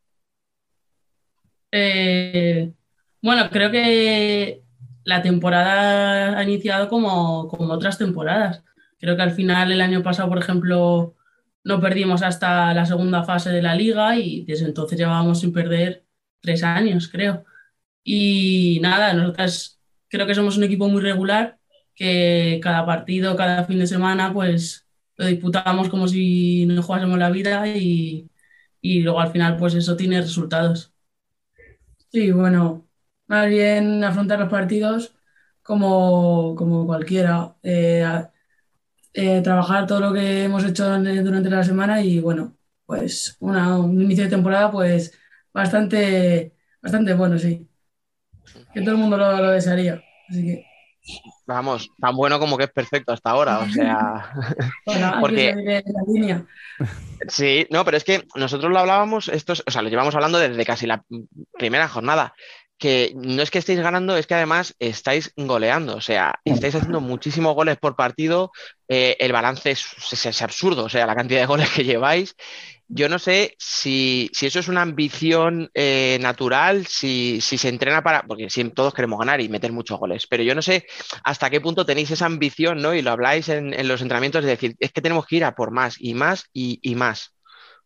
Yo creo que nos, se nos caracteriza por eso, por ir siempre a por más, que no nos conformamos nunca con, con un 1-0, un 2-0 y que cada vez queremos más. Entonces, bueno, sí, cada entrenamiento se nota, cada, cada fin de semana. Entonces, bueno, también empezamos la temporada 1-2-3, recuerdo contra Marín, que tampoco se nos, se nos complicó un poco la cosa ahí, pero bueno, luego durante el resto de jornada, pues por eso lo que te digo, ir a por más, cada, cada gol no es el, es el último, sino que ir a por otro más. Así que un poco, un poco eso. Venga, Alba, Fran, darle. A- Alba, te dejo. ¿Tú te quedas para el final? Vale, vale. Bueno, pues eh, bueno, bienvenidas. Gracias por pasaros esta tarde de domingo con nosotras y con nosotros, perdón. Eh, y nada, yo os iba a preguntar cómo, cómo os habéis visto vosotros este año en inicio de temporada, pero vu- vuestro dentro del equipo. O sea, el año pasado era, igual jugabais menos, era alguna, teníais unos minutos igual más irregulares dependiendo de los partidos. ¿Y cómo, cómo lo estáis viendo este, este inicio de temporada? Pues sí, eh, es verdad que esta temporada estamos contando mucho más minutos. Eh, no sé si desgraciadamente por las lesiones que hemos tenido y porque somos menos jugadoras, pero, pero bueno, los minutos que, que nos está dando creo que los estamos aprovechando y demostrando que, que puede contar con nosotras y, y haciendo lo mejor posible. Entonces, pues, creo que año tras año hemos ido evolucionando un poco más y que eso se ha notado en, en la pista. Sí, cada vez que salimos, pues eh, intentar hacerlo lo mejor posible para volver otra vez a que cuente con nosotras y poder jugar los máximos minutos posibles y ayudar al equipo. Sobre todo, pues eso, temporada tras temporada, pues se ha visto que cada vez cogemos más minutos y eso pues es bueno también. Y espero que, que bueno, que se vea reflejado en el equipo también. Fran, déjame que me cuele, es que quiero decir algo al hilo de esto, porque a, mí me, consta que, hubo alguna oferta para, para, salir este año. Y claro, decidís quedaros, a nosotros desde fuera podemos decir, hostia, qué valor con esa competencia tan jóvenes quedarse en un equipo como Futsi, pero claro, con, con, el resultado que os está dando, a ver quién se atreve ahora a decir ¿no? que era una decisión arriesgada. Yo no sé si teníais eh, muy claro vosotras que esta iba a ser vuestra temporada, porque de momento podemos decir que está siendo vuestra temporada. O sea, estáis a un nivel espectacular. Bueno, eh, creo que nos quedamos eh, porque al final eh, yo considero que estamos en el mejor club del mundo y de España, donde aprendemos cada entrenamiento con las mejores jugadoras y que bueno, que tú puedes pensar que no vas a jugar, que no que vas a jugar contar con menos minutos que en otro equipo, pero sin embargo estás aprendiendo mucho más que eso a la larga te, te dará más mejores resultados. Entonces, al final pues decidimos quedarnos y competir casi todos los entrenamientos por, por, por jugar. Sí que bueno, que al final el otro equipo puede jugar más, pero no estás al mismo nivel. Puedes jugar contra las mejores, pero cada semana no, puede, no entrenas al máximo nivel, por así decirlo. Entonces eso es lo que, bueno, puede que te haya, nos haya hecho crecer durante esta temporada, cada entrenamiento y cada, y cada partido jugar con, con las mejores. Así que... Mm. Bueno, y todavía queda mucha temporada, que estás diciendo que es nuestra temporada, pero todavía queda. Por eso he dicho que de momento, escucha, yo como decía que aquí hablamos del presente, yo no sé qué va a pasar, pero... Poco a poco. Está siendo una temporada, la verdad que para todas, yo creo que, muy buena, no solo para nosotras. Venga, Fran, ahora sí, ya no te quito tu turno, perdón. No, yo, no, no, no, no pasa nada. Yo encantado de, tenerlas aquí. Gracias por haberos, por pasado. Mi pregunta es así, estamos hablando del gran inicio de la temporada de Fusi, pero yo más que de Fusi hablaría de vosotras dos, porque no solo habéis dado el paso en vuestro equipo, también habéis dado paso en la selección. Mm. Bueno, en la selección más bien hacer lo que, lo que haces en tu club, ser tú, confiar, confiar en ti, sé que es un, es un paso grande jugar en la, en la selección, pero bueno, si al final eh, hacer lo que sabes y confías en, ti misma y confías en, las jugadoras que tienes al lado, al final es como lo que haces habitualmente, jugar fútbol sala, jugar con distintas jugadoras, pero al final es, es tu rol y, y, cumplir con lo, que, con lo que debes hacer. Sí, sí, estoy de acuerdo, pero claro, llegas allí con 17 añitos o 18 y vas al europeo y acabas de máxima goleadora, pues yo me eso no es algo Sí, no, que como que se hace todos los días eso. Bueno, pues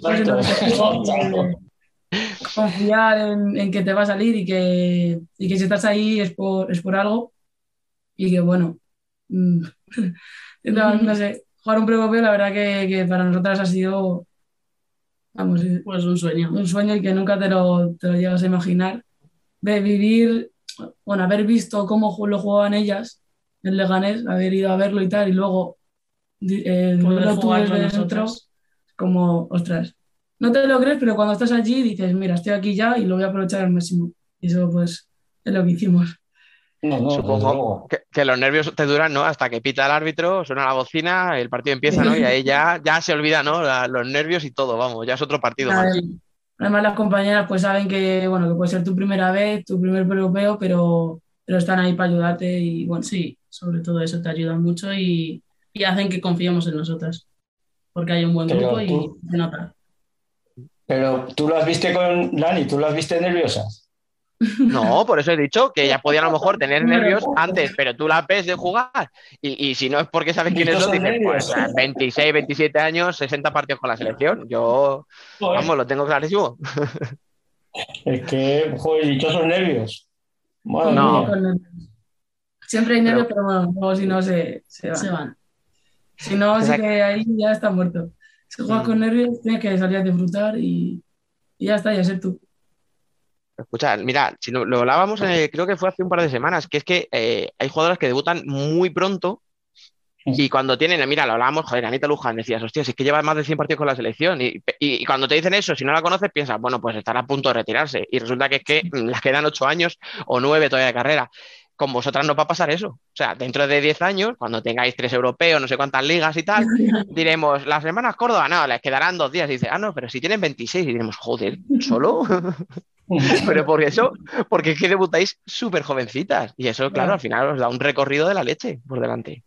Sí, que es algo que, pues eso, que no te imaginas que te vaya a pasar con 18 años, la verdad, y que igual te piensas debutar con la española, pues ya, pues con veintitantos, Sí. puede ser, yo me imaginaba eso, pero tan pronto, pues digo, pues sí, que puede quedar mucho, sí, por, por hacer. Y ahí aprovecharlo ya, ya que estoy, pues ya que estamos, lo aprovechamos. No, y más viendo el nivel que hay en la selección, que al final siempre es fácil hacer cambios cuando las cosas van mal, pero cuando la selección funciona, parece que meter jugadoras jóvenes, ¿no? Como que cuesta un poco porque dices, ¿y a quién quito? No sé si vosotros también lo veíais y decíais, vale, yo quiero ir, pero si voy, ¿quién se cae de esa convocatoria? Sí, sí, veías eso. Decías, ostras, si me quedo yo, a ver quién sale, porque la que sale tampoco es que sea así flojilla, ¿eh? Diciendo, joder. Bueno, hay que, hay que competir, no queda otra, pero bueno, al final de competir también pues es compañerismo también. Hay que, es, es entendible todo, quien se quede fuera, quien se quede dentro, y todos somos un grupo que tenemos el mismo objetivo, la verdad. Que es, pues, ganar el europeo. Fácil. Y, hablando un poco así de, de la selección y de la- del no pre- pre-europeo, pero sí la preparación para ese europeo, ¿cómo, cómo ha sido la última, los dos últimos partidos contra, contra Portugal, ese empate y ese, esa, esa derrota? Que bueno, partido amistoso tampoco. No, no le quites hierro. Han perdido han empatado. Han O sea, perdido, han perdido. nada, muy mal, mal. Hay que pasarlo. Nada, cuando, cuando ganen el segundo europeo las, las ponemos por las nubes, pero mal. No, es broma, es broma. Bueno, pues a ver, sabíamos que estos dos partidos nos iban a servir para ver el, el nivel en el que estábamos, porque al final es un es el rival a batir. Eh, bueno, mm, yo creo que hemos hecho un buen trabajo, pero obviamente hay muchas cosas que mejorar, porque si no el resultado sería otro. Eh, pero por eso quedan muchos meses para trabajar y, y bueno, pues a mejorar todas las cosas. Los partidos yo creo que tampoco no, han sido malos, sino se ha, se ha trabajado lo que, lo que se ha dicho y bueno, al final falta igual ser más contundentes y, como, como son Portugal, pero bueno, los, el trabajo está hecho y queda también mucho por mejorarse. Pero el trabajo en sí yo creo que no se ha hecho mal, pero bueno, el resultado sería diferente si se hubiese, si se hubiese hecho mejor. De hecho, a ver, viendo los partidos, ahora ya hablando ya en serio, no son malos partidos en absoluto. Es verdad que hay algún fallo puntual, eh, además cositas muy, muy concretas. O sea, eh, Cristina el día que debuta tiene, claro, esos famosos detalles que siempre parece, ¿no? Que tiras de tópico y dices, no, los detalles. Bueno, pues es que vimos, por ejemplo, que Cristina el día del debut no para tal. El otro día Ana Catarina, eh, joder, te saca no sé cuántas paradas te saca. O sea, que, que sí, que sabemos que es buenísima, pero, pero que no es normal a lo mejor sacar tantos no tiros. no Claro, o sea. Eh, entonces, bueno, oye, que al final, escúchame, una derrota que sean en los amistosos. Que al final, Sí, como sí, decía, que por si eso. tienen que venir, que vengan ahí. Sí. Y al final se sacan conclusiones que luego, pues, eh, hará que mejoremos. Que, que así contarme que os dijo Claudia Pons después de los partidos. Alguna cosita, venga, algo interesante. Algo, estaba cabreada, estaba contenta. ¿Qué, qué hizo? A ver, contarme. Eh, pues a ver, Venga, que no, pues- si no, nos- que no nos ve nadie. No Ah, sabiendo que. No, a ver, Ari, a ver, esos partidos son amistosos, pero no se toman como amistosos al final, porque sabes la importancia de que es jugar contra Portugal. Mm, Pues eso, eh, sabiendo que, Que hay que dar más, hay que dar mucho más, que queda mucho que trabajar si queremos eh, otra vez rivalidad del título y que bueno, que no nos preocupemos, pero que hay que mejorar mucho, hay que ser más, más contundentes y bueno, poco más que puede decir. Algo, algo Partidos amistosos, claro. pero cera hubo, pero bien, ¿eh? Sí, amistoso no Han dicho contundentes por algo. Por maquillar la palabra. ¿a- ¿Acabasteis alguna con dolores de llegar a casa a decir el jueves, hostia? No, yo, yo ya de repente dije, "Uy, que tengo aquí un moratón. Digo, pero esto, esto de cuándo ha sido. Digo, pues ya me lo voy a imaginar de, de cuándo ha sido. Y lo miraste y ponía recuerdo de Portugal, ¿no? Sí, pone ahí una notita. Ah, Pero bueno, tenemos que ser Ah. maduros también nosotras para que no, para no llevarnos moratones, eso sí. Mm. A ver, eso es un debate que llevamos años con él. O sea, si el arbitraje europeo, si se permite más el contacto, el físico, encima vosotras que por posición, es que os vais a llevar todos los palos. O sea, la una lo va a recibir y la otra lo va a tener que dar, pero también se va a llevar codazos. O sea, que al final, ese- ese- eso es verdad que lo hablamos mucho. O sea, hay que adaptarse. O sea, que el árbitro no pita, es que no pita. Bueno, pues si no pita, no pita para los dos lados, ¿no? O sea, yo no sé si eso también hace cambiar un poco el chip, da la sensación de que recibimos muchos palos, que los recibimos, pero al final acabamos con las mismas faltas que ellas. Entonces, tampoco Sí, sabría. Porque se permite. Claro, pero es como que ellas pueden dar 800 y pitan 4. Nosotros da- damos 5 y nos pitan 4, ¿sabes? Entonces es como, eh, necesitas, o sea, sentido de que tú vas fuerte, pero al final cuando vas fuerte es cuando te pitan. Y ellas van fuertes siempre y les pitan 4. Entonces, pues al final, mm, no sé, no sabes qué hacer, ¿sabes? Pegar es un arte. Que, saber pegar es un arte, digo. No, que no te pinten sobre todo si le dejan si le dejan a la que juega arriba que pegue lo que pega. Porque madre mía, Ya, la pero bueno. molago que tienen ahí de pivo.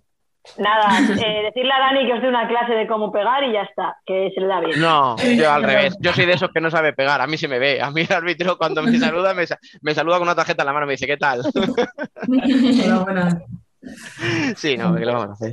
Pero o sea que además ya, eso ya se sabe, así que bueno, hay que, Mm. pues como se sabe, pues no tienes excusa, por así decirlo. A ver, que estamos haciendo bromas ahora porque, bueno, fueron Sí. amistosos, no pasa nada tal, pero que es verdad que si os enfrentáis en una semifinal o en la final del europeo y, y pasa esto, puede salir muy cabreado, nos podemos indignar, joder, el arbitraje nos han robado, pero sabemos lo que va a pasar y sabemos que van a dar más de lo que van a pitarles. Entonces, claro, yo creo que eso también es algo que hay que tenerlo en cuenta, ¿no? Y jugar con eso. Sí, que puede ser injusto, pero es que al final lo, lo sabes. Así que tienes que jugar con eso. Yo, oye, si me, me- perdón, que me atascado. Si me permitís, iba a decir que quería pasar un poco a Futsi, porque hablábamos de vosotras, pero claro, es que está también, por ejemplo, María Sanz, que, que para mí está haciendo un arranque de temporada espectacular. Y claro, yo me acuerdo, acaba la temporada pasada, ¿no? Gana Burela en la final y aquí nos calentamos, venga, ¿qué hay que hacer? ¿Qué le pasa a Futsi? ¿Qué tiene que hacer para ganar un título? Tal. Y decíamos, a ver si es el momento de hacer un relevo. Vale, aparecéis vosotras. María cada vez es más importante en el equipo. Eh, se ficha Vane, que por desgracia se lesiona y, no ha podido debutar y todavía le queda un montón. Pero claro, entráis todas las nuevas, o sea, todas las chicas jóvenes, pero siguen estando las Yu mejor que nunca, sigue estando Ame, sigue estando Ari, sigue estando, eh, estaría Leti si no se hubiera también roto, o sea, quiero decir, que es que al final lo estáis juntando todas las veteranas con todas las nuevas, entonces, a la- o las jóvenes, vamos a decir, no nuevas. Y claro, eh, se está formando ahí un equipo con una plantilla que, que decía, nos faltan jugadoras, pero claro, es que sois muchas y, y de primerísimo nivel todas. Entonces, ¿cómo, cómo es eso, el llevar el día a día, ¿no? Con, con esa gente en el vestuario tan, tan importante que ha ganado todo. Ya, pues no sabría decirte porque, porque, por ejemplo, eh, Yu y Leti fueron nuestras entrenadoras cuando nosotras éramos alevines y no sabíamos, no sabíamos de la importancia que tenía que ellas fuesen nuestras entrenadoras. Luego eh, llegas al primer equipo, bueno, el primer entrenamiento que hacemos con ellas, y dices, hostia, que estamos entrenando y jugando con ellas y ya pues ahora pues con amistades también y, y, pues dándole la importancia de que la que tiene que es aprender de ellas cada día. Ellas saben de experiencia, te dan consejos y, y saben que, que, donde están ellas ahora en algún momento pueden que estemos nosotras y, y te ayudan al máximo.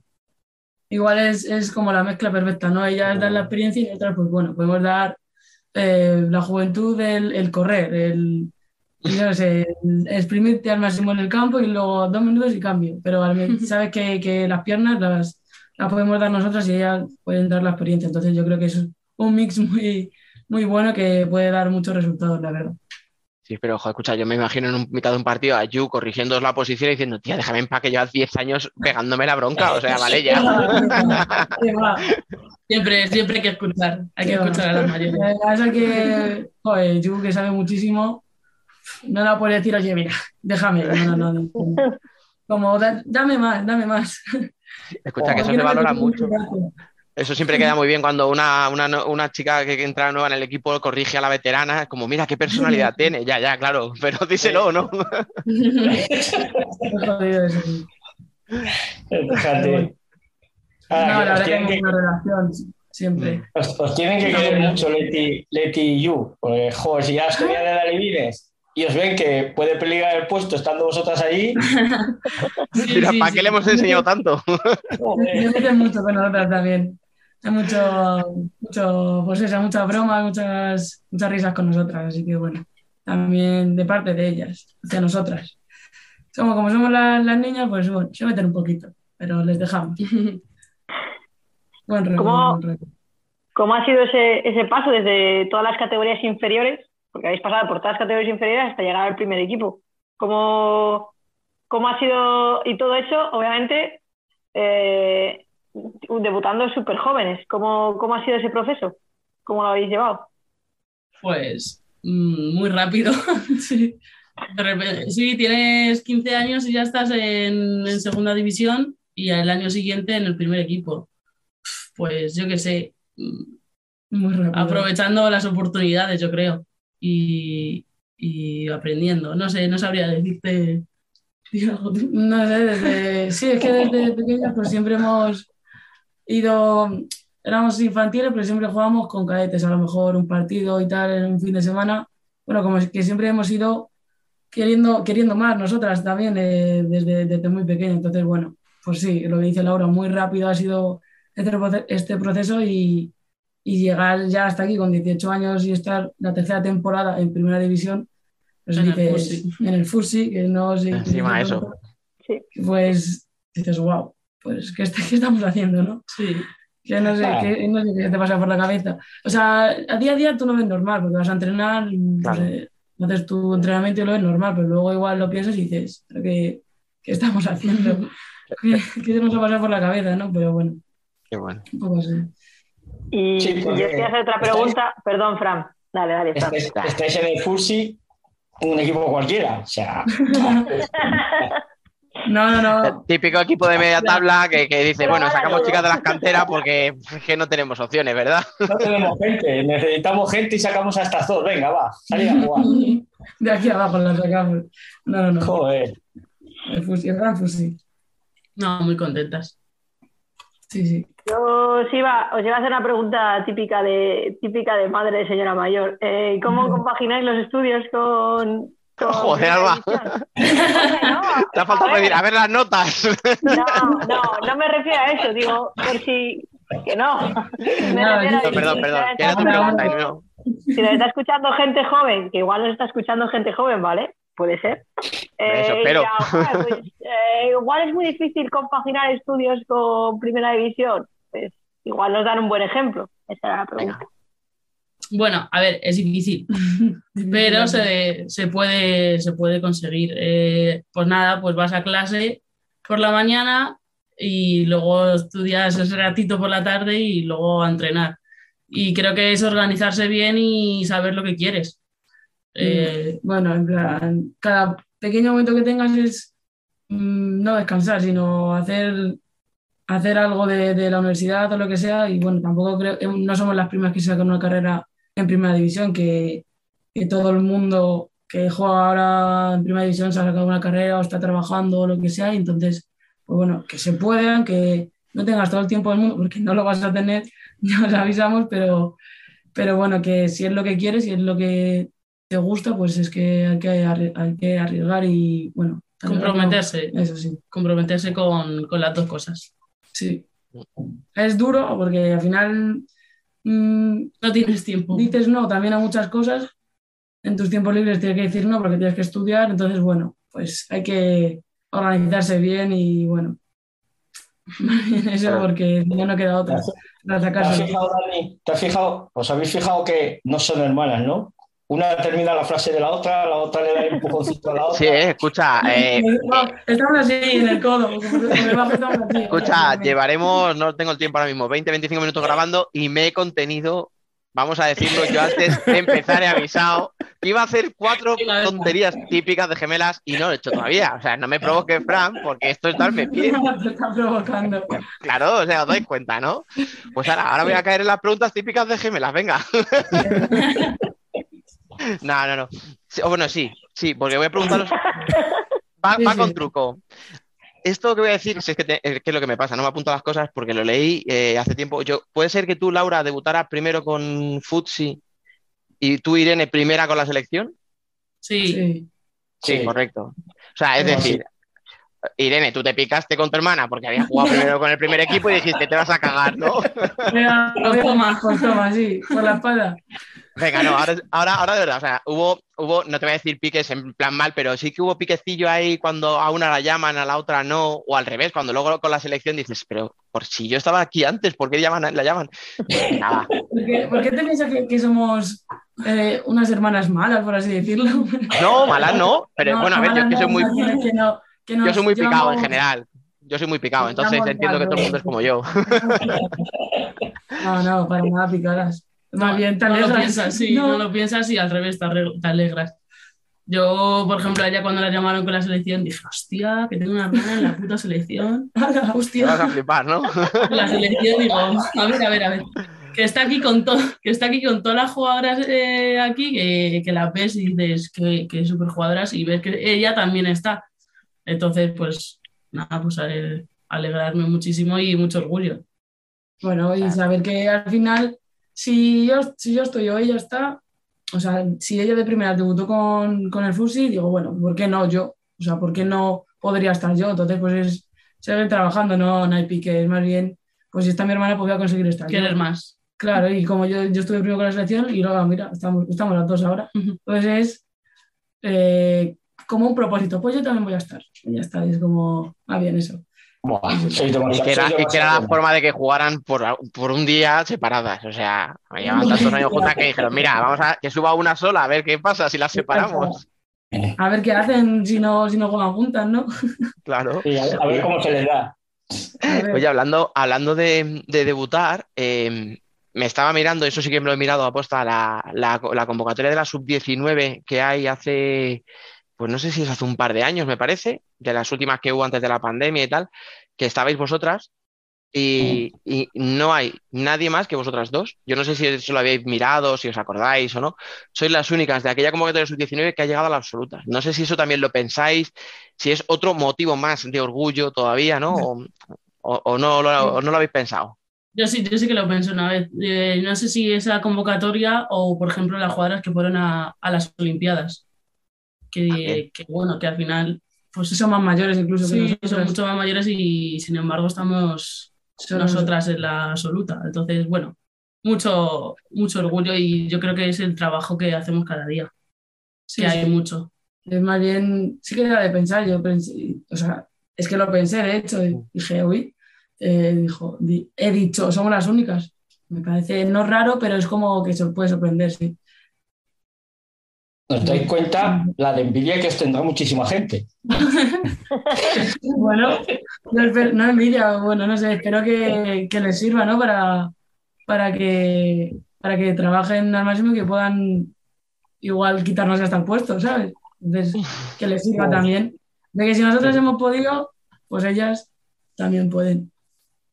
No, Si, ahora, si con 18 si con 18 ya estáis ahí, que os quiten el puesto lo veo un poquito complicadillo. Todo, se puede. sí, ya se ve.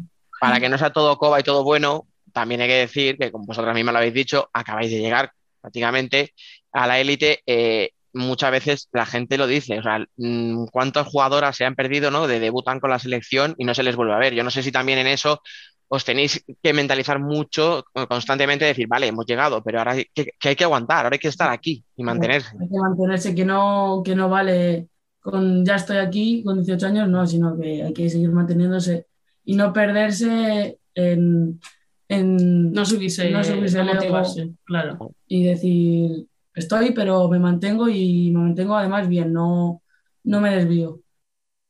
Sí, pero creo que tengo, tengo la sensación ¿eh? de que estando en el equipo este y en ese vestuario no creo que os dejen acomodaros. No, no, nos avisan, eh, ahí están ahí Fabi y Yu, que cualquier cosita nos dicen, oye, a ver, ten cuidado, ¿qué estás haciendo? No sé qué. Entonces también, también es bueno eso.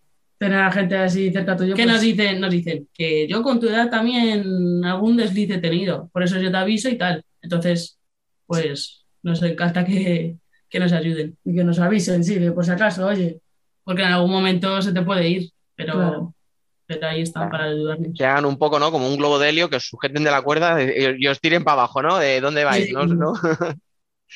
Yo creo que en eso ha cambiado un poco el fútbol sala. O sea, yo creo que ahora ya vosotras podéis llegar con 18 años, pero no es la mentalidad a lo mejor de las que debutaban con 18 años hace 20. O sea, yo creo que en eso, el, estando lejísimos, a años luz todavía de la profesionalización, etcétera, etcétera, eh, yo creo que en eso sí que hemos ganado un poco, ¿no? En, en estabilidad, en sentido común, en, en que los equipos sí, que aunque la liga no sea profesional, los equipos sí son mucho más profesionales que antes. Entonces yo creo que todo eso también nos ayuda, ¿no? Como a estar un poquito más asentadas.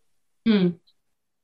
Sí, que se ha visto que la liga, los clubes y, y tanto la selección también, que han ido evolucionando y que cada vez pues se puede acercar más a, a una liga profesional y a ser jugadoras profesionales. O sea, jugadoras profesionales yo creo que nos consideramos todas, solo que la liga no es profesional. Entonces, el compromiso, el trabajo que hacemos, mm, los horas- las horas de sacrificio son realmente profesionales, pero luego pues, mm, por así decirlo, no, no somos profesionales, claro pero hay que hacerlo así porque si no, no se va a evolucionar. Si, no, si nosotras mismas no somos profesionales, luego es imposible llegar a poder serlo. Bueno, Alba, Vale, yo, espera, me déjame Sí, que para los oyentes. siempre- claro, porque es que Fran se olvida que esto no es solo YouTube, que esto también es un podcast y eso es audio. Fran acaba de, acaba de aplaudir lentamente y emotivamente lo que acaba de decir. Prosigue, Rubén, por favor. sí decía que yo las tendría aquí hablando toda la tarde, pero se- tienen cosas que hacer. Así que, Alba, si quieres, eh, haz la última pregunta y, y ya las dejamos irse a sus quehaceres. Venga, vale, pues la pregunto. Va. Eh, va a preguntaros un poco por. Va a preguntaros un poco por la liga, sí. Eh, top 3 de equipos que os han sorprendido y top 3 de equipos que os han decepcionado. A que os mojéis un poco. Os dejo elegir. Cada una puede Pero cada una, cada una el top 3 o el conjunto. No, no, separado. Te cojo. Ajo, macho, es que Esto, esto también es muy típico, es muy típico del podcast. Alba Fran, hace la que- pregunta y Fran la matiza. Escucha, pero porque Fran es como, es como un chacal, o sea, él huele la sangre y, y muerde, o sea, Yo iba a deciros que podéis ponerlo en consenso, que me podéis dar dos y uno, pero Fran ha decidido que no, que cada una Que tiene no. que- O sea, que sí. Fran aún más difícil, ¿no? Para Sí, más.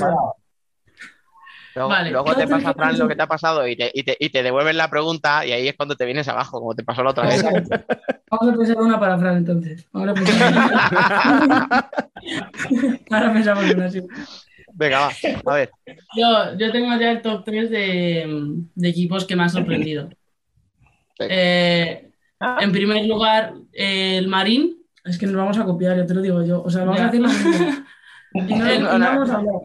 No sé por qué me lo esperaba. pues- el Marín, pues, ¿tengo que decir los motivos? No. No. Esa Creo bien. que- creo que No, está no, claro. no. ¿Qué- qué Además, de, Marín, Bueno, vale, de Marín el hemos hablado Marín- antes. O sea que. Vale. El Marín, el Alcorcón y. ¿Y, ¿y cuál iba a decir? El, el Móstoles. El Móstoles haciendo una buena temporada. Venga, Y luego de equipos que yo creo que iban a estar mejor, pero que están ahí ahí, el Pollo, el, el Roldán y el Melilla. la, la cara de Irene diciendo, vale, pues ahora qué hago yo. Ahora, que, ahora que digo, tengo que decir. Fran, tú no has dicho que tengo que decir equipos diferentes, ¿no? Eso no lo has dicho. Así que te lo vuelvo a repetir. Bueno, yo igual en el top 3 de que me han sorprendido, igual la UA también está haciendo buena temporada de, de que con las jugadoras que se han ido y las que están, o sea, están compitiendo muy bien, la verdad. Y sacando puntos que igual no, no te esperabas. También por detallar un poco. Y nosotros igual, ¿no? Y los otros igual. Alcorcón y, y Marín también igual. El Alcorcón igual empezó un poco mal, pero vamos. Ahora está, está muy bien, la verdad. Y de. Sí, ya está. ¿no? Mm. Sí. Sí, los tres, los tres que hayan sorprendido negativamente, por la cara que han puesto los mismos, ¿no? Lo mismo, sí. Por eso, Por eso que he puesto esa cara y digo, pues ahora que digo, Fran. No es que no le vale nada al tío, ¿eh? O sea, es así. No, no se lo tengáis en cuenta, no es por vosotras, es él. Es así. Bueno, A ver, pues están en el fusi, hay que ser exigente. Joder, o sea, ¿cómo, ¿qué tendrá que ver el tío? ¿Eso cómo aprovecha? Sin vergüenza. En todos los sentidos de, de la vida hay que ser lo siguiente, porque estás en el fusil. Claro, claro, Bueno, o sea, si antes- vas a comprar el pan, la barra tiene que ser la hostia, o sea, la mejor barra pan. ¿Qué es eso de comprar una que se ha quemado? No, que estés en Fusi. Pues eso, eso es lo que quiere Fran. antes de que, de que Fran se quite las cadenas, que tiene pinta de que está en ello en este momento, Sí. vamos, vamos a dejarlo aquí. Muchísimas gracias a las dos por pasaros por aquí por este debate. Eh, bueno, ya sabéis que todo el que pasa por Futsal Corner sale bendecido, o sea que para la semana que viene un par de golitos cada una. Lo que faltaba. que salgan más bendecidas. Perdón, perdón. Nada, yo me uno, me uno al agradecimiento de Rubén, de verdad, ¿eh? que nos hemos pasado No, muy buen rato y muchas gracias. es- Muchas gracias a vosotros por invitarnos y hemos pasado un buen rato. Sí, la verdad que nos habéis amenizado un poco este, este domingo. Ha sido muy buena tarde, una tarde de domingo. Poco más que decir, así que Alba, hasta la semana que viene. Hasta la semana que viene. Fran, lo mismo. Contamos contigo la semana que viene, ¿no? Sin falta. Y a ti, Dani, después del día de hoy, tío, vete por ahí con la familia un rato, porque es que Vete a dar una vuelta al parque. puedo prometer y prometo Que que habrá más chistes malos la semana que viene. Es más, lo mismo me traigo a alguien para que me acompañe, fíjate, no digo nada.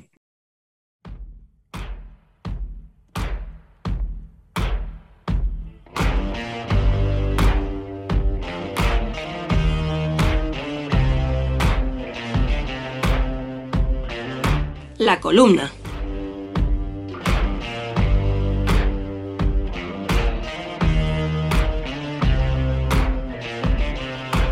El gol es como el dinero, lo valoras de verdad cuando no lo tienes. El gol es el Tribunal Supremo, dicta sentencia aunque casi nunca sea comprensible. El gol es el polígrafo, te da la razón o te la quita, aunque la validez de estos quede en entredicho. El gol es esa escena final en Érase una vez en Hollywood. El gol es la verdad en un deporte de mentiras. El gol es la única certeza en un mundo de incertidumbres. El fútbol sala es una subordinada que solo en el gol encuentra el punto final. Imagina una frase que no tuviera puntos, que buscara siempre torcerse para justificarse, o porque no encuentra la forma de terminar y fuerza enlazando pronombres relativos, verbos poco certeros y adjetivos sobrantes. Eso es un partido sin goles. Solo hay que ver los ocho partidos disputados en los que ocho equipos han sido incapaces de ver portería. Sería algo parecido a aquello que dijo una vez Maradona. Llegar al área rival y no patear el arco es como bailar con tu hermana. No sirve de nada acariciar el gol. Hay que agarrarlo a la pechera. E incluso hay veces que ni así. No hay problema que no solucione un gol. Es el paracetamol, el ibuprofeno, el nolotil, incluso la morfina. De cabeza, con la puntera, hasta en propia. Un gol tan extraño que nadie sabe a quién abrazar cuando ocurre. El gol es la mejor vacuna mientras todos los demás están en cuarentena. Un gol te excita y te revive. También puede aturdirte, incluso matarte. Y perseguirlo sin éxito te mete en un laberinto sin salida. El gol es retorcido y anticapitalista, porque huye de la falacia del si quieres puedes. El gol no se merece, el gol demuestra, como en la vida, que en cualquier acontecimiento la suerte es el factor más importante. Ya lo escribió Piglia. Las cosas nunca salen como uno lo piensa. La suerte es más importante que el coraje, más importante que la inteligencia y las medidas de seguridad. El VOR nos ha quitado mucho, o no tanto. En el pasado mundial corrimos el riesgo de perdernos los mejores goles, los ilegales. Solo la incompetencia de los colegiados nos permitió disfrutarlos. Marcar un gol tras cometer una falta es como llegar borrachísimo a casa, andar por el pasillo de puntillas y meterte en la cama sin que tus padres se enteren. Marcar un gol de penalti injusto era colarte en el metro y que no te pillaran. Ese tipo de ilegalidades que te hacen sentirte tan bien y que necesitas para comprobar que no eres un santo, que eres imperfecto, que también te va la marcha. Luego están los goles fantasma, los que no entraban y el árbitro daba por buenos o los mejores, los que rebasaban la línea pero no subían al marcador. Eran goles que sí, pero no. Goles que podían ser, goles que pertenecían al limbo. Estaba bien puesto lo de goles fantasma. El gol tiene algo de esotérico, casi de exorcismo, como si alguien echara las cartas y tú estuvieras esperando solo la de la pelota dentro de la portería. De nuevo, ya lo escribió Piglia. Esperamos ese momento que no llega nunca. Estás atento a la epifanía del gol. No pasa nada en 40 minutos. Y de repente llega el gol. Y vos te ganaste la vida. Cumplimos ya la docena de programas de esta temporada con diciembre en las puertas y las navidades acechando. Y lo que es más importante, las vacaciones. Gracias a todos los que nos escucháis semana tras semana y nos hacéis llegar vuestros comentarios y sugerencias a través de todos los canales. A Fran Requena, Fotofutsal desde Tudela, Juanan Rodríguez y todos aquellos a los que siempre nos dais me gusta en iVoox y comentáis, a los que compartís nuestros podcasts en las redes sociales y a los que incluso sin hacer nada de eso nos escucháis fielmente porque ya sabéis que sin vosotros nada de esto tendría sentido. Como siempre, os recomendamos que sigáis todo lo que sucede a través de nuestras redes, web y canal de YouTube. Volveremos la semana que viene con toda la actualidad. Hasta entonces, y como siempre, sed felices.